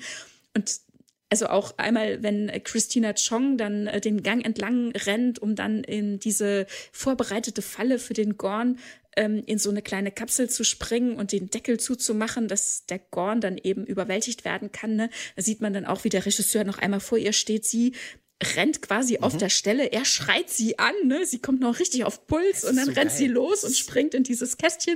Mhm. Es ist der Hammer. Also guckt euch auch unbedingt den, mhm. ähm, das Making-of dazu an. Felo hat viel zu verlinken, merke ich hier gerade. Wie immer. Ich, ich, schicke auch Links, da musst du nicht suchen. Ja, ich bin in sowas ja mittlerweile. Habe ich da auch eine gewisse Routine drin, äh, Linklisten anzulegen. Ja, also es, ist, es sind wirklich zwei äh, für mich sehr großartige Folgen.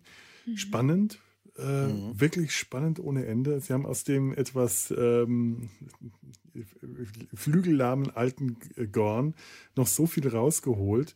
Ähm, Redcon hin oder her. Ich bin so froh, dass sie die Gorn für diese Serie äh, ja, definitiv. dazu genommen haben, dass sie die so ausgebaut haben. Das sind so fantastisch großartige Gegner geworden, sowohl im Weltraum als auch äh, ja, Mann gegen Gorn, Frau gegen Gorn.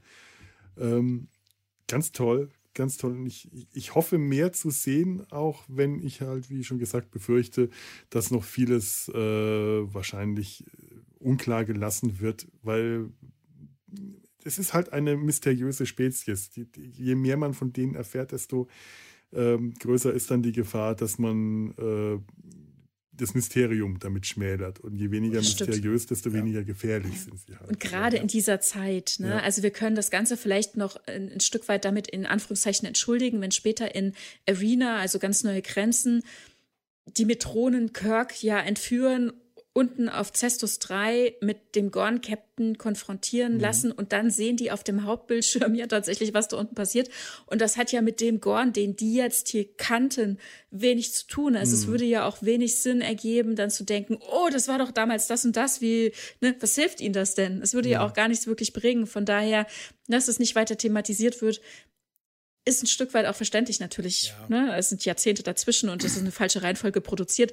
Also deswegen finde ich aber den Redcon gar nicht so groß. Ne? Also mit dieser nein, ersten nein. Folge haben wir die Gorn gar nicht gesehen. Jetzt haben wir Junge gesehen, wie die agieren, wenn sie schlüpfen und wie die sich ähm, reproduzieren. Das Einzige, was zum Beispiel ein Spock hätte sagen können, oh Gott, hoffentlich lässt, Spock, äh, lässt äh, Kirk sich nicht anspucken, ja. Mhm. Das ist das Einzige. Wer weiß, vielleicht ist so ein alter Gorn gar nicht mehr zeugungsfähig. Ich habe keine Ahnung. Mhm. Ne? Also es ist mhm. ganz viel möglich und offen und ich sehe gar nicht den großen Redcon, eher so dieses ähm, Einführen in diese äh, neue Darstellung, in diese Darstellung dieser Zeit und dieser ja. Serie. Aber eben äh, gerade schon Darstellungen allein äh, machen so viel aus und wir haben so viele Redcons, nicht erst durch seit New Track, sondern generell.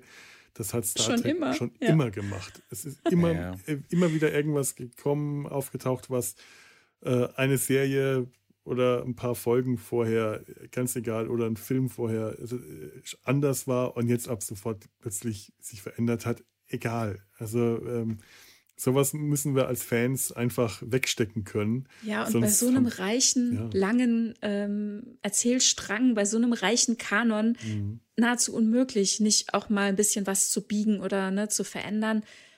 Oder eben durch das Weitererzählen, durch das Ausmalen, was alles sein kann, auch ein bisschen ähm, invasiv zu werden, aber sie machen es ja nicht permanent und äh, sehr grob. Ne? Das ja. passiert ja doch durchaus das nicht. Das passt schon, das passt schon wirklich. Ja. ja. So, dann würde ich sagen, sind wir mit den Gorn jetzt an äh, zu Ende. Ja, ich würde, ähm, könnt ihr dir das Picard-Teil zu zweit machen, weil ich, ich müsste wirklich los. Oh. Das hat jetzt doch alles ein bisschen länger gedauert und äh, kriegt ihr doch zu zweit hin. Kriegen wir auch zu zweit hin. Kriegt ihr doch zu zweit, das wäre wär ganz lieb. Hat es dir gefallen ja? oder nicht? Äh, äh, ja, ja, also gemeine. Ich, nein, ich, ja, also ich, ich finde die beiden schon äh, witziges Couple und so und waren schon ein paar schöne Sachen auch dabei. Es ist, es, mal sehen, wie es jetzt wird halt weiter. Ne, es okay. ist ja noch nicht so viel. Mir, mir hat schon gefallen, ich habe schon Spaß damit und ich will auch äh, mehr von dem Couple Riker und äh, Picard sehen. Okay, bin mal gespannt. Couple. Nee, aber wie gesagt, das wäre äh, wär cool, weil wie gesagt, ja, wir, wir, so bisschen, wir, entlassen ne? dich in, in, die Freiheit da draußen, in die äh, normale Welt. Gregor, vielen, vielen euch, lieben ne? Dank, dass du mit uns durchgehalten hast. Klar, und, äh, ich wünsche euch noch was. Ne? Ja. Tschüss. Ja, mach's gut. Habt noch einen schönen Tag. Ich bin dann gespannt, euer Fazit zu hören. Ja. ja. Tschüss. Aber kriegen Tschüss. Mach's gut. Tschüss. Ja, ähm, Star Trek PK ähm, dritte Staffel, erste Episode. Nochmal an dieser Stelle. Äh, wir, wir bemühen uns nicht äh, schlimm zu spoilern, werden aber einfach schon, äh, damit wir überhaupt drüber reden können, also äh, werden wir auf Spoiler auf keinen Fall verzichten können. Ähm, also ihr seid hiermit gewarnt. Ich denke, wir, aber dass wir uns schon bemühen werden, dass, also es wird sich in Grenzen halten, denke ich doch mal da. Also wir haben schon vorher so ein bisschen besprochen, worüber können wir reden, was lassen wir lieber weg. Ähm, falls ihr jetzt sagt, um Gottes Willen, ich will überhaupt noch nichts hören, ich habe da noch nichts von gesehen, könnt ihr jetzt das machen wie der Gregor, äh, euch äh, schnell äh, verschwinden. Das, was zum Beispiel der Gregor jetzt gerade gesagt hat, das ist, glaube ich, kein Spoiler gewesen, dass Picard mhm. und Riker zusammen unterwegs sind. Das weiß man, äh, wenn man die Trailer gesehen hat. Und äh, ungefähr so in dem Bereich versuchen wir es jetzt auch zu halten. Und wir werden jetzt auch nicht großartig eine äh, Episodenbesprechung machen, sondern einfach gerade so unser Ersteindruck, nachdem vor heute, Sonntag vor zwei Tagen, mhm. äh, hier in Deutschland die erste äh, Episode der dritten Staffel an den Start gegangen ist. Tanja, wie war denn das für dich? Äh, ich finde es wunderbar. ich habe natürlich viele, viele Fragen. Eine konnte ich auch schon klären und das ist wirklich ein Thema. Wir haben jetzt eine zeitliche Einordnung, wann diese Staffel spielt. Mhm. Im Jahr 2401, im gleichen Jahr wie Staffel 2. Ah ja. Ja, das hat mich etwas überrascht und ja. äh, wirft auch weitere Fragen auf. Gebe ich auch zu. Da habe ich jetzt gar nicht so drauf geachtet, aber es wirkt eigentlich so, als müsste ein bisschen mehr Zeit, also wenigstens so ein Jahr hätte schon dazwischen sein können. Das wirkt ich jetzt noch nicht mit so noch nahtlos. Mehr. Ja. ja, ich hatte mit noch mehr Jahren gerechnet. Also Patrick mhm. Stewart hatte das auch, ich weiß nicht, vor ein oder zwei Jahren gesagt, dass tatsächlich zwischen Staffel 2 und 3 einige Zeit vergangen sein würde, mehrere Jahre. Und das als ich es jetzt gesehen habe, habe ich das auch direkt gedacht. Ne? Ja. Und es gibt auch einen Anhaltspunkt in der Staffel, ne, weil es steht ein Jubiläum an. Mhm. Ne, und das ist nicht so ganz genau klar, um was dieses Jubiläum sich handelt. Und ich dachte, es wäre das Jubiläum der Gründung der Föderation. Und dann wären wir im Jahr 2411, also zehn Jahre später, als wir tatsächlich jetzt sind. Das, das ist natürlich aber schon sehr schon, viel später. Es, ist, es wäre viel, ja, okay, aber ich fände es besser als es ist noch das gleiche Jahr. Ja, ja, ne? Naja, ja. Hm. ich bin gespannt, wie sich das jetzt entwickelt aufgrund dessen.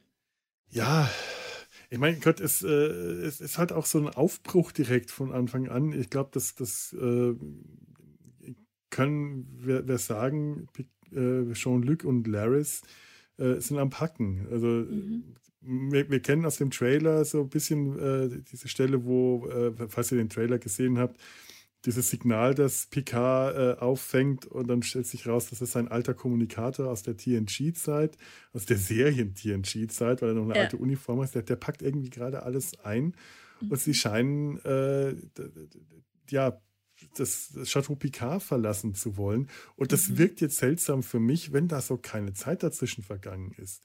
Das naja, ein paar wäre, Monate können. Ne? Mhm. Ja, aber trotzdem wirkt das einfach zu abrupt. Das ist, äh, da, da, da, scheint doch ein großer Einschnitt zu äh, geschehen und der, den, den, der, das kommt mir jetzt tatsächlich ein bisschen zu schnell vor. Mhm.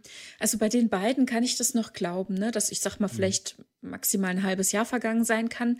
Aber bei anderen Handlungssträngen finde ich es durchaus schwieriger. Ja. Ich weiß nicht, ähm, wie weit wir da in Details gehen wollen. Mm, also wie gesagt, wir haben, äh, wir, wir, wir spoilern hier ein bisschen, äh, ist also an der Stelle nochmal ähm, unter Umständen lieber die, die Episode anschauen. Ähm, ich möchte, wen meinst du, Seven of Nine? Ganz konkret zum Beispiel, ja. Mhm. Wir sind ja am Ende der zweiten Staffel hm, auf der Stargazer gewesen, die sie scheinbar kommandiert hat, aber das lag ja an einer Zeitreise, ne?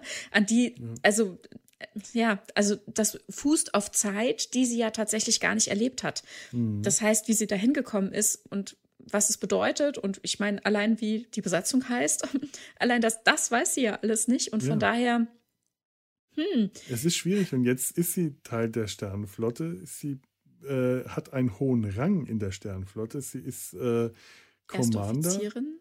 erste Offizierin der Titan. Und äh, mhm. das ist irgendwie äh, in der kurzen Zeit, finde ich das total unplausibel. Also das ist nicht plausibel. Das, ja, das finde ich auch schwierig. Also natürlich ne, dass sie, wenn sie wieder zur, äh, dass sie zur Sternflotte geht und dann nicht als Kadett anfängt, ist mir klar. Ne? Sie hat ähm, viel Lebenserfahrung, nicht zuletzt durch viele Assimilationen, mhm. äh, über die sie Wissen erlangt hat. Sie hat viel praktische Erfahrung durch den Flug der Voyager.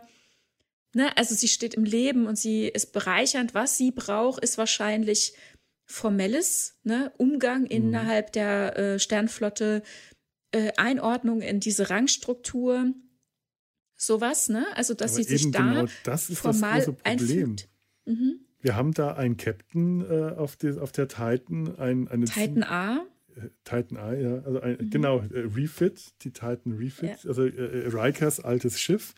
Und dieser Captain, Captain Shaw, ist eine ziemliche Antifigur. Das ist ein so, wirklicher Antityp. Das ist so jemand, der äh, so, so, so, so, wirkt so ein bisschen so ein Erbsenzähler, so ein mhm. Unsympath, ein Bürokrat, äh, alles streng ja. nach Vorschrift. Er, er, verlangt von ihr, dass sie sich, äh, äh, dass sie ihren, dass sie nicht, nicht, nicht, sich nicht Seven of Nine nennt, sondern er möchte, dass sie ihren Menschennamen äh, äh, äh, Annika Hansen benutzt und das ja. ist ihr aber scheinbar nicht, fühlt sie sich nicht wohl dabei. Sie macht das aber scheinbar, weil das halt der, der Captain von ihr verlangt. Ja, also das finde ich einen, einen wirklichen Missbrauch irgendwie ja. seines Amtes und seiner ähm, Möglichkeit durch seinen Rang. Das ist der ist generell ist nicht, so der Typ, nicht, der seinen Rang missbraucht. ja, ja, definitiv. Sagen. Ja, definitiv. Und also sie hat für sich festgelegt, sie möchte Seven genannt werden. Also mhm. auch nicht Seven of Nine, das ist ja ihre Borg-Bezeichnung, ja. sondern konkret Seven. Und wie jemand sich selbst bezeichnet haben möchte, gerade auch noch in so einer Situation, mhm. äh, finde ich, sollte man auf jeden Fall respektieren. Und das ist unmöglich, wie er sich da benimmt. Der scheint auch wirklich Vorurteile gegen Xbox zu haben und die oh, auszuleben. Ja. Da kommt auch wirklich böse, ein ganz böser ja. Kommentar ja, äh, zu ihr. ihr äh, sie wissen, wo ihre, ihre, ihre, ihre Loyalitäten liegen bei diesem Schiff, nicht zu alten Freunden, auch wenn die Ex-Borgs sind. Da merkst du richtig, ja. wie das Picard auch trifft, weil er ja Natürlich. auch ein Ex-Borg ist. Ja. Und da kommt dann auch Riker und äh, äh sagt, es reicht jetzt. Ja. Weil das einfach unter aller Sau ist, so eine das Bemerkung. Das ist unmöglich. Also da schießt er wirklich gegen ja. beide, ne? Und ich meine, mhm. das haben sie sich nicht ausgesucht, assimiliert zu werden. Ja. Und der Umgang, wow. Ach, also das ist ein wirklich extrem intoleranter, eine intolerante Person, eine indiskutable Person. Es ist ein Antityp. Es ist so der, mhm. äh, wenn es ein Admiral, Admiral wäre, wäre es ein Badmiral. Das ist der ja, Bad Captain. Captain. Äh, genau. Und ja. Auch wie er, äh, wie er Picard und Riker behandelt, die da zu ihm aufs Schiff kommen und sich halt auch ein bisschen blauäugig vorstellen, wie sie jetzt alles mhm. hier deichseln. Sie wollen eigentlich, dass der, dass das Schiff sie halt da an äh, an eine bestimmte Stelle hinbringt und dann, äh, ja, kommen wir schon irgendwie durch. Wir sind ja ein Admiral und ein Captain, da lassen wir uns von dem da hinfliegen. Und dieser Captain Shaw sieht das überhaupt nicht ein. Der sagt, da kommen diese zwei alten Heinis, die wollen mir hier was vorschreiben. Ich bin auf meinem Schiff und dann kommen diese zwei alten Säcke da an, was ich aus seiner Sicht auch verstehen kann. Ja, das ist ein Punkt. Ne? Ein, also, ein Admiral im mhm. Ruhestand und ein Captain im, im Außer Dienst, auch im außer Ruhestand. Dienst. Das sind zwei nee, Rentner, nicht, nee, nee, er ist nicht außer Dienst, er ist nicht im Ruhestand außer Dienst, sondern er ist halt ohne Kommando. Er ist ne? ohne Kommando, aber im also Endeffekt gerade freigestellt. Sind das, sind das zwei, ähm, das könnten genauso gut auch zwei Rentner sein. Also ja. ganz, mhm. ganz mhm. egal, äh, auch Riker, der ist halt, äh, der ist zwar Captain ohne Kommando, aber der hat eben ohne Kommando. Der mhm. hat eigentlich nichts zu sagen. Genauso ja. wenig wie Picard was zu sagen hat. Man hat den, man gibt ihnen, per, wenn man höflich ist, dann äh, gibt man ihnen die Autorität, die sie aus äh, geübt haben, aber jetzt gerade ja. nicht ausüben. Und dann kommen die auf dieses Schiff aus. Also wenn ich jetzt der Captain, wenn ich jetzt Captain der Titan wäre und dann kommen diese zwei alten Säcke auf mein Schiff, ich würde mich nicht so unhöflich benehmen, mhm. dass ich sage, so, ich schicke jetzt zur Begrüßung meinen ersten Offizier vor, lade die zum Essen ja. fange aber schon mal an, ne, mit, drück denen dann noch einen blöden Spruch, ja, ja, ihre Reputation ist ihnen ja so weit vorausgeeilt, da dachte ich, ich kann ja schon mal anfangen. Also ein Arschloch und sondergleichen. wie er sie auf dem Schiff unterbringt, ne, im oh. Doppelstockbett in einem ein Zweierquartier. Oh, das, also er kann es, er nutzt wirklich jede Gelegenheit, um seinen mangelnden Respekt ihnen ja. gegenüber zu demonstrieren. Das, also das ist unmöglich, das ist wirklich ja. äh, mangelndes, äh, mangelnder Anstand an der Stelle. Dass er allerdings ablehnt, Ne, diese Mhm. merkwürdige, nicht wirklich von offizieller Seite bestätigte Mission zu fliegen, ist eine andere Sache. Er, er führt sein Kommando sehr auf Sicherheit. Ne? Ihm ist wichtig, seine Hülle ist unbeschädigt. Also die Titan A ist kein Wrack. Also er fliegt nicht wie Riker damals mit der Titan einfach mal von A nach B und ne, wir haben es ja in Lower Decks gesehen, Ja. wie er unterwegs war und wie er es auch gefeiert hat und genossen hat, in, in Schlachten zu ziehen und hier Badass-Moves zu machen. Und das ist Shaw definitiv nicht. Ne? Er will sein Schiff sauber halten. Das haben wir auch in Lower Decks gesehen, ne? Die Captain, die noch die Schutzfolie auf den Panels lässt, weil sie sagt, ich will nicht, dass meinem Schiff was passiert. so ist er auch, ne? Wenn irgendwas ist, ne, dann äh, wird nicht direkt in die Brick geschickt. Nein, er lässt erstmal einen Bericht schreiben, ne? Voll der Bürokrat. Es muss amtlich alles sicher und sauber sein. Ne? Ja. Auf der einen Seite, ja, das kann ich verstehen. So kann man sein, das kann man machen. Aber die Art und Weise, wie er sich menschlich benimmt, ich hoffe, er ist ein Mensch, ich weiß es gar nicht. Ne? Es würde vielleicht noch dafür sprechen, dass er keiner ist, ich weiß es nicht. Ne? Aber das ist eine andere Sache. Und dann eben diese rassistischen Momente und das Deadnaming von Seven. Das sind Sachen, die gehen echt nicht. Ne? Ich bin gespannt, wie es mit ihm weitergeht. Was ich auf jeden Fall sehr stark finde, äh, Todd Stashwick spielt ja ihn hier, äh, Captain Shaw, und der geht voll ab. Also guckt mal, was der auf Twitter treibt. Der ist wirklich Fan, der hat selbst auch Fanartikel. der hat bei, ähm, äh, wie heißt sie, die Serie mit den ähm, Seven Mon Monkeys? Oh Gott, ich bin bestimmt verkehrt, keine Ahnung. Zwölf? Von Metallas, äh, da hatte er ähm, mitgespielt und Metallas wusste bestimmt, dass er Fan ist und so kam das dann, dass er hier eben auch mitspielt und er, er liebt das sehr. Er hat von Anfang an dann schon, ähm, bevor die erste Folge gelaufen ist, äh, kleine Sachen getrieben da auf Twitter und auf Social Media. Also, ich sein sein sagen, Spaß damit äh, getrieben. Mhm. Ich finde diesen Captain zwar ein furchtbares Arschloch, aber der Charakter Ja. ist toll. Der, Schauspieler Charakter spielt ist den toll. toll, der spielt den super und dieses, Oh das ist ja. so ein Hasscharakter, den man einfach mit Genuss hassen kann. Ja. Und nicht Und einfach ich nur hatte- jemand, den man ja. doof findet. Den, den kannst du richtig genießen, dass du den scheiße findest. Den kannst, das Mhm. Und ich hatte- tatsächlich im Vorfeld, ich glaube am Donnerstag, als die Folge in den USA lief, versehentlich äh, ein Foto schon gesehen, wo ich die beiden im Doppelstockbett liegen sah. Und ich dachte, nein, das wollte ich doch jetzt noch nicht wissen. Und dann bin ich sofort offline gegangen und ich hatte einen kleinen ähm, äh, Schnipsel gesehen aus dem Ready Room, wo äh, Will Wheaton sagte, "Mm, wir werden alle es lieben, Captain Shaw zu hassen. Und ich dachte, okay, das ist auch schon wieder zu viel Information gewesen. Ich bin offline, aber er hat recht. Ich liebe es, ihn zu hassen. Ja, und ich Ja, bin Don- gespannt, was daraus darf wird. man jetzt erstmal für die nächsten paar Wochen Nee. nicht online gehen. Das Nee, ist das ist schlecht. Ja, das ist schlecht. Aber die beiden zusammen, Picard und Riker, das ist wirklich so die zwei alten Männer, die ziehen jetzt los. Und ich habe so das Gefühl, ihre Frauen schicken die jetzt auch weg. Laris ist ich- gerade mit dem ja. Umzug beschäftigt. Und ich dachte mir auch, mein Gott, jetzt ist die schon wieder aus dem Spiel. Jedes Ja. Mal lassen sie Laris zurück. Und die hätte ihm als, die ist ja ex, äh, äh, äh, Talshia. äh, Talshia. Das ist also, die Mhm. hätte, das ist eine Geheimdienstlerin äh, außer Dienst, die hätte ihm helfen können. Das ist so eine der, das wäre eine seiner wichtigsten Verbündeten im Einsatz und die bleibt jetzt zurück und sagt, ja, ich Ja. kümmere mich mal um den Umzug und du gehst mal los, machst mal dein Abenteuer und wir treffen uns dann im neuen Haus. So Ja. ungefähr kam mir das vor. Ach, sie ist froh, dass ihr alter Mann jetzt mal aus dem Weg ist. Na, ich glaube, sie, ja, sie, sie bedauert es. Ne? Also äh, für mich hat es sich so dargestellt, sie bedauert es, aber sie sieht die Notwendigkeit. Ne? Sie hat diese Nachricht, äh, die ihn dazu veranlasst, loszufliegen, auch gesehen. Sie hat mit ihm in Ruhe und oh Gott, ich danke den Machern für, diese, für diesen Moment. Als ich das das erste Mal gesehen habe, wie viel Zeit sie sich dafür lassen, das zu zeigen. Im Chateau werden die Kisten gepackt, es werden Mhm. die Kleinigkeiten durchgesprochen. Das Alltägliche ist hier wichtig im Erleben zwischen den beiden und es ist so lebensnah. Und dann kommt diese Nachricht und er ist damit nicht alleine und geheimniskrämernd und wie in Staffel 2, dass er einfach abhaut und sie sitzen lässt und sie weiß von nichts, ne?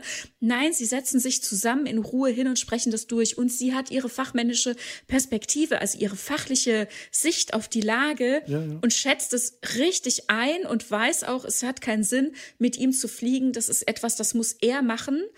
Und das ist das Leben, das sagt sie ja, das ist das Leben, das wir gewählt haben. So Mhm. verläuft es im Zweifel eben auch. Und sie ziehen um, wohin, wo sie ihrer Karriere weiter nachgeht und er zieht dorthin mit ihr. Ja. Mhm. Ich, und ich sie, sie lässt ihn, sie lässt ihn eben seiner Wege gehen und hält es auch offen. Ne? Sie sagt, da und da gibt's eben, was ist ich, was war das noch, ein schönes Restaurant oder so oder ein schönes Café. Äh, ich halte dir einen Platz frei. Mhm. Ne? Und ja, es ist nicht die Geschichte von Laris, ja. die wir hier Aber, erzählt na, bekommen. Ich, ich, stimme dir da auch zu. Was ich gerade gemeint habe, war jetzt auch mhm. nicht so, äh, also äh, es ist sehr pauschalisiert. Mhm. Ich hatte äh, genau das, was du gerade gesagt hast. Da stimme ich dir voll und ganz zu. Das habe ich auch so empfunden. Es ist später, äh, wenn Picard auf Riker trifft und Riker dann auch nochmal meint, ja, äh, Diana und die mhm. Tochter, die sind gerade ganz froh, wenn sie mich los sind. Da ist auch so ein Moment, obla, was ist da passiert? Ja. und die beiden dann unterwegs sind. Das ist eigentlich das Klischeebild, auch wenn das Aha. hier anders dargestellt wird von den zwei Ehemännern, die von ihren mhm. Frauen weggeschickt ja, okay. werden. Geht mal weg. Das ist so dieses Bild, das wird hier nicht so dargestellt, aber da die beiden auch äh, als Gespann eine gewisse Komik mit sich bringen, kommt dieser Vergleich einem immer wieder, mir ja. immer wieder in den Kopf und sorgt auch für eine gewisse Komik. Diese beiden alten Säcke sind jetzt nochmal los, um nochmal ein Abenteuer zu erleben, wie früher. Ja. So wie genau. früher. Ähm, Riker nennt ihn an einer Stelle Captain und sagt dann, ach ja, Entschuldigung, macht der Gewohnheit. Picard nennt ihn Number One. Äh, ja. Das ist so klassisch. Äh, wirklich, mhm. es hätte genauso gut sein können, dass die beiden, dass ihr, ihre jeweiligen Frauen sie einfach nur wegschicken äh, äh und was sie ab da draußen zusammen unterleben, hätte genauso, genauso äh, verlaufen können. Das mhm. hätte keinen Unterschied gemacht und das ist so schön. Und allein die beiden, wie die da, äh, wenn die da unterwegs sind, wenn sie dann, äh, die, die kommen dann ähm, an ein Schiff, das sie treffen, und da kann man jetzt nicht mhm. drauf eingehen, äh, mhm, mhm, mhm. warum sie da hin und was sie da, ja, wen ja, und was ja. sie da treffen wollen, aber dann kommen sie an dieses Schiff. Ähm, Picard knittert an seinen Händen rum und meint, ja, vom Adrenalin sind die steif und Riker sagt, ja, und meine Knie, mein Knie tut weh.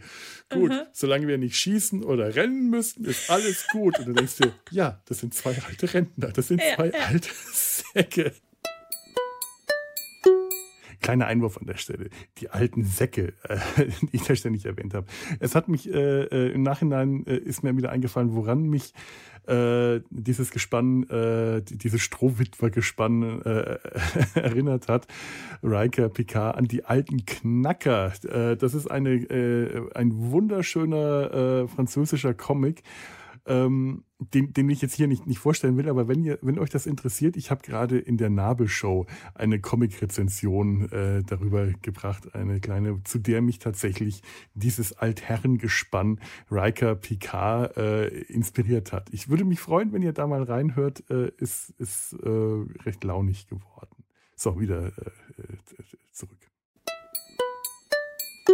Genau, und, und er macht sich gerade bereit, ne? Beide nehmen den Phaser hoch. Ja. Es ist klar, sie werden schießen und sie werden rennen müssen, ne? Und es ist also volle äh, Ironie. Es ist mhm. Sarkasmus, es, es geht gegen sie, also er richtet es gegen sich selbst. Und das ist der große Unterschied. Also ja, einmal, ne, wie Pike vorhin auch in, in der Folge, die wir besprochen haben, gesagt haben, es ist ein Roadtrip, ne? Und so ist es hier auch. Die beiden fahren nochmal auf einen Roadtrip. Aber mhm. anders als beispielsweise Kirk das mit seiner Classic Crew gemacht hat, wo man dachte, oh je, die haben nichts anderes im Leben. Das ist wirklich ihre Erfüllung. Okay, dann lass sie weiterfliegen. Und noch ein Film und noch mhm. ein Film und noch ein Film.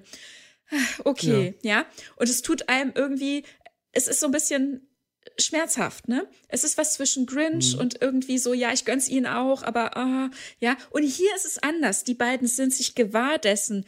Sie sind alt, ja, mhm. und es ist anders als früher aber es gibt einen Grund, loszufliegen und dann machen wir das jetzt. Ne? Es ist nicht des Losfliegens um des Losfliegens willen, wie das früher immer dargestellt wurde. Hier gehen die absichtlich eben, um etwas nachzugehen, nochmal los und thematisieren das auch. Ne? Ähm, Riker sagt, ach je, als Kadett musste ich aber nicht so oft aufstehen nachts und aufs Klo gehen. Oder mhm. ne, mir tun meine Knie weh, hoffentlich müssen wir nicht laufen. Und es ist völlig klar, natürlich müssen sie gleich laufen. Ne?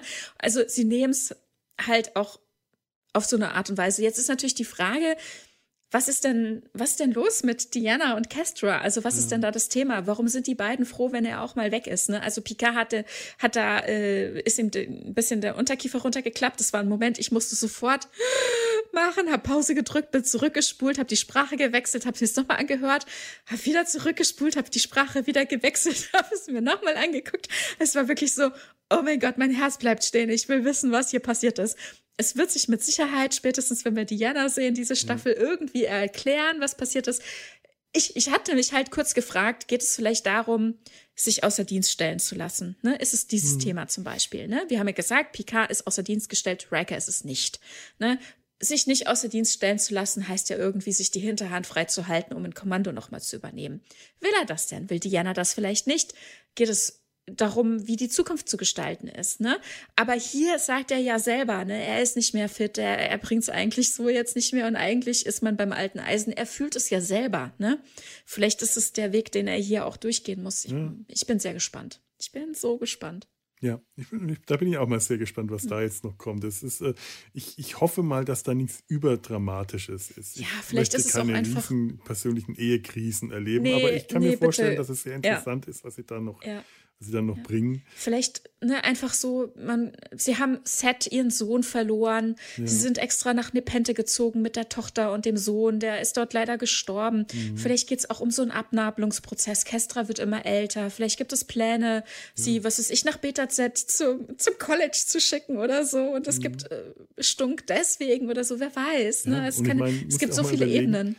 Diana und Will sind jetzt schon wirklich sehr lange zusammen. Zwar ja. nicht als Ehepaar, aber die sind einfach sehr lange zusammen und die hatten ja. auch äh, auf der Enterprise nie so richtig die Möglichkeit, mal Abstand voneinander nehmen zu können. Mhm. Und äh, so eine Beziehung, die äh, verändert sich auch. Die verändert sich auch und die hocken reifen. jetzt auf diesem Planeten noch enger zusammen, weil ja da sitzen die auf dem Planeten. Vorher waren sie in einem Raumschiff und äh, das ist nochmal ein ganz anderes Gefühl. Auch sowas kann einfach passieren, dass die einfach nach, nach, nach einer Weile diese Beziehung, äh, dass es eine ganz einfache, simple Beziehungskrise ist, weil die sich zu lange auf der Pelle hocken. Ja, ich denke, es Auch könnte möglich. wirklich um so eine Entscheidung gehen, wo wollen wir in Zukunft leben, ja. ne, wie viel Sicherheitsaspekt äh, ist dabei. Also Nepente war ja ein Zufluchtsort. Ne, es gibt äh, große Sicherheitsmaßnahmen an dem Haus, haben wir gesehen in äh, Vol ähm, mhm. Folge 7, Staffel 1. Und ne, ich, ich habe so das Gefühl, eher, es geht um solche ist, grundlegenden, generellen familiären Entscheidungen. Wo wollen wir leben? Wie wollen wir leben? Können wir Kestra sich abnabeln lassen? Was gibt es für Entwicklungen, ja. so Geschichten? Ich glaube auch eher, dass das sowas ist, weil da doch ein mhm. bisschen mehr Substanz drin ist, ein bisschen mehr Inhalt, als dass die sich einfach nur gegenseitig auf die Nerven gehen. Ja, oder ich weiß nicht, erst ich hatte auf Twitter gleich gesehen, dass ihm vorgeworfen wurde, er könnte fremdgegangen sein. Ach Leute, macht euch mal ein bisschen ja. frei gerade. Also ich, ne, also, ja. Ach, gut. Naja. Ja, genau, ne? Also. Na gut. Ich glaube, Mehr, mehr wollen wir gar nicht dazu sagen. Es ist, eine, okay. es ist eine Folge, die so ein bisschen aufbaut und etabliert. Da kann man noch ja. gar nicht so viel. Äh, es gibt sehr viele Möglichkeiten zu spekulieren, weil wir haben jetzt ein paar ja. Dinge außer, äh, außen vor gelassen, bewusst, mhm. absichtlich und da ist sehr viel Spekulationsraum, aber viel mehr als spekulieren kann man da auch gerade nicht, weil nee. einem da noch komplett äh, alle äh, Informationen fehlen, auf die man ein bisschen aufbauen könnte, um mehr als einfach nur zu raten. Und da brauchen ja, wir jetzt auch. Es steckt aber halt wahnsinnig viel drin. Ne? Ja. Sowohl wie jetzt hier gesetzt wird, wo wir gerade stehen und wo alle anderen, mhm. äh, wo wir alle sind, irgendwie so, ne? Aber halt auch das drumherum.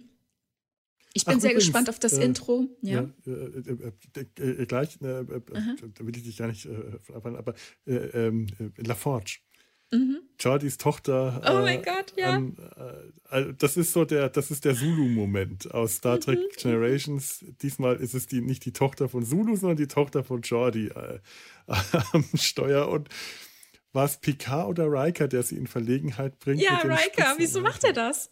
Weil er ein Dad ist. Ah. der sie in Verlegenheit. Ja. Da hat er nicht noch einen Spitzname? Crashed LaForge, weil sie ein Shuttle gecrashed haben? Nein, zwei A. Ich kann mich nicht erinnern, Captain. Und, und Picard sagt extra noch, Will, ne? Lass gut sein, ne? So, still, pst. Will shut, shut it.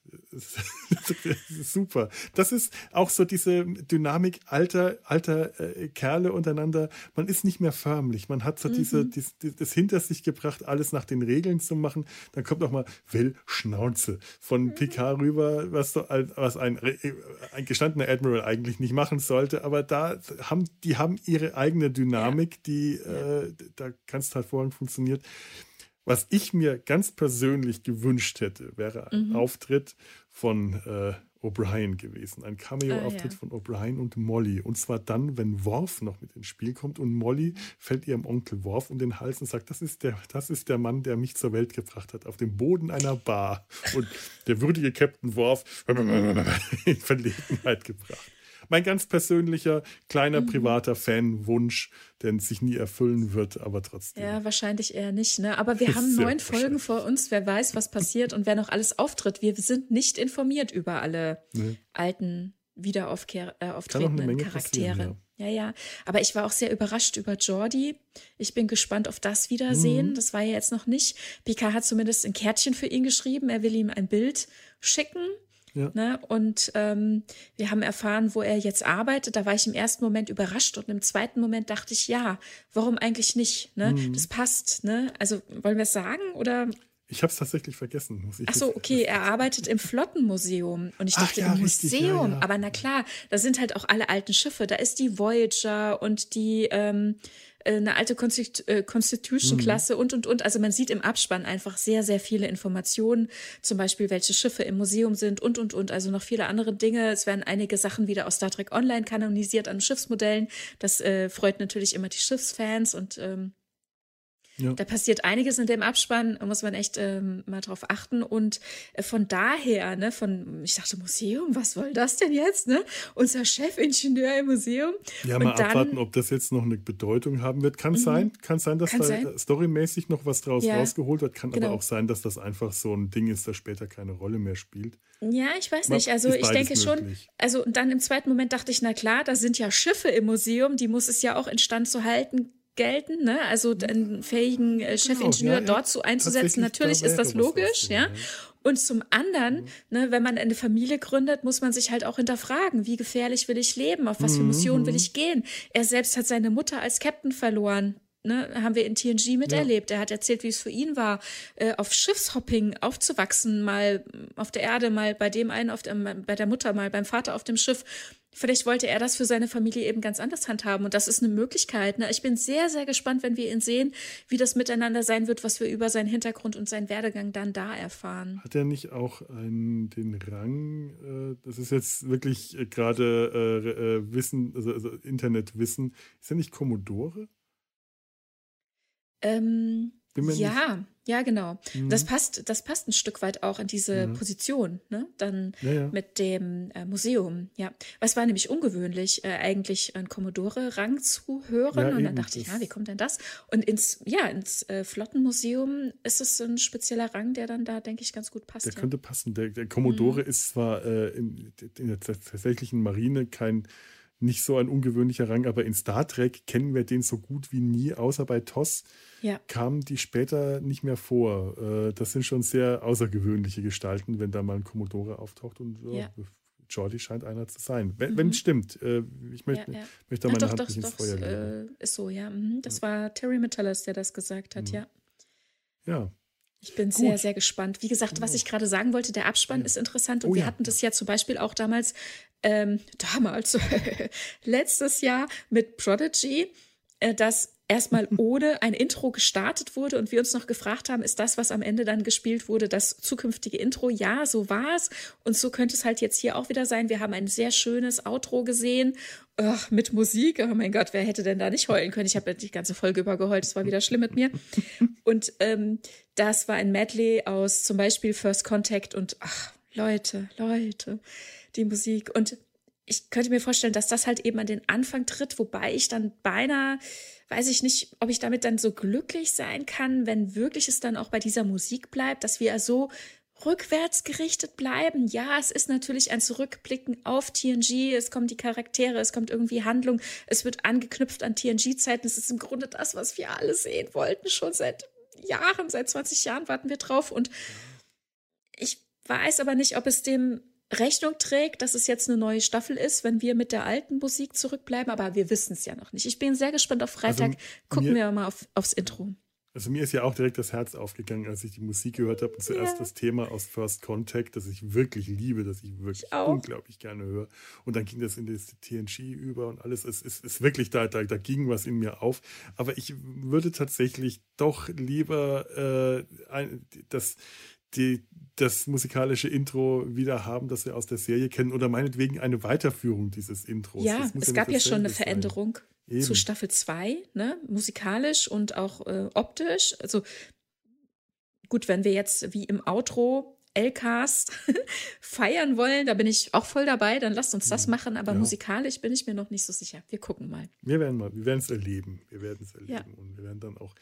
Wir, wir werden garantiert auch äh, über die, die, die ganze Staffel noch sprechen oder einzelne Folgen, ganze Folgen. Momentan ist so eine Staffelbesprechung erstmal so ungefähr auf dem Plan.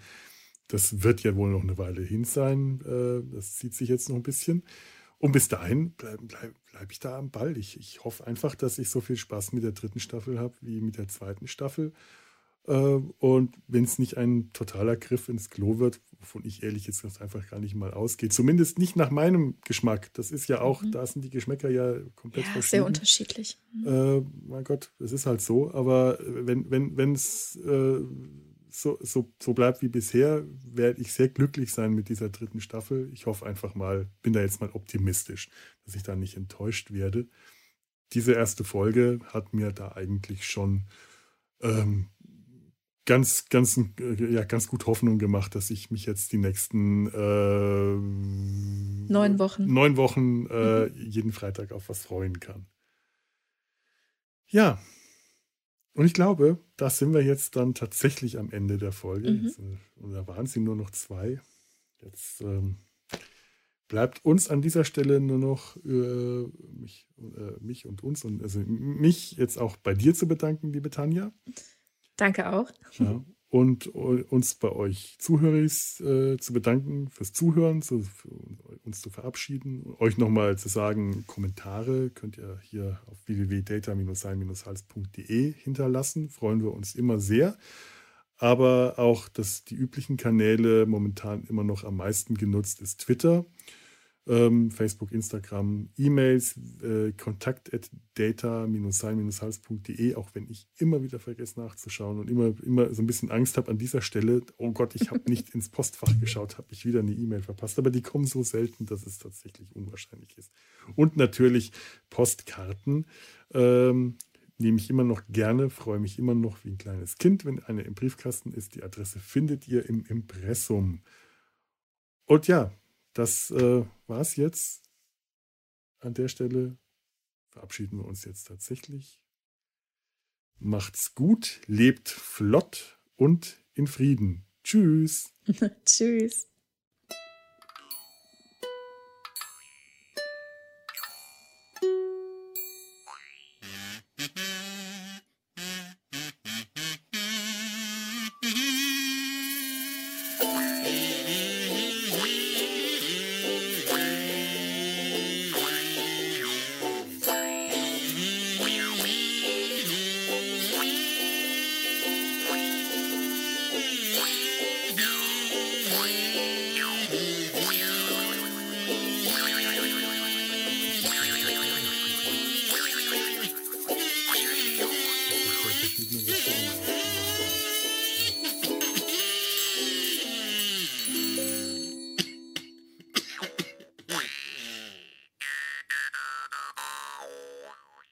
Ich frage mich nur, äh, ich- das können wir noch später, aber ich frage mich manchmal, ob Avery Brooks Strange New Worlds guckt und sagt, das ist eine Küche.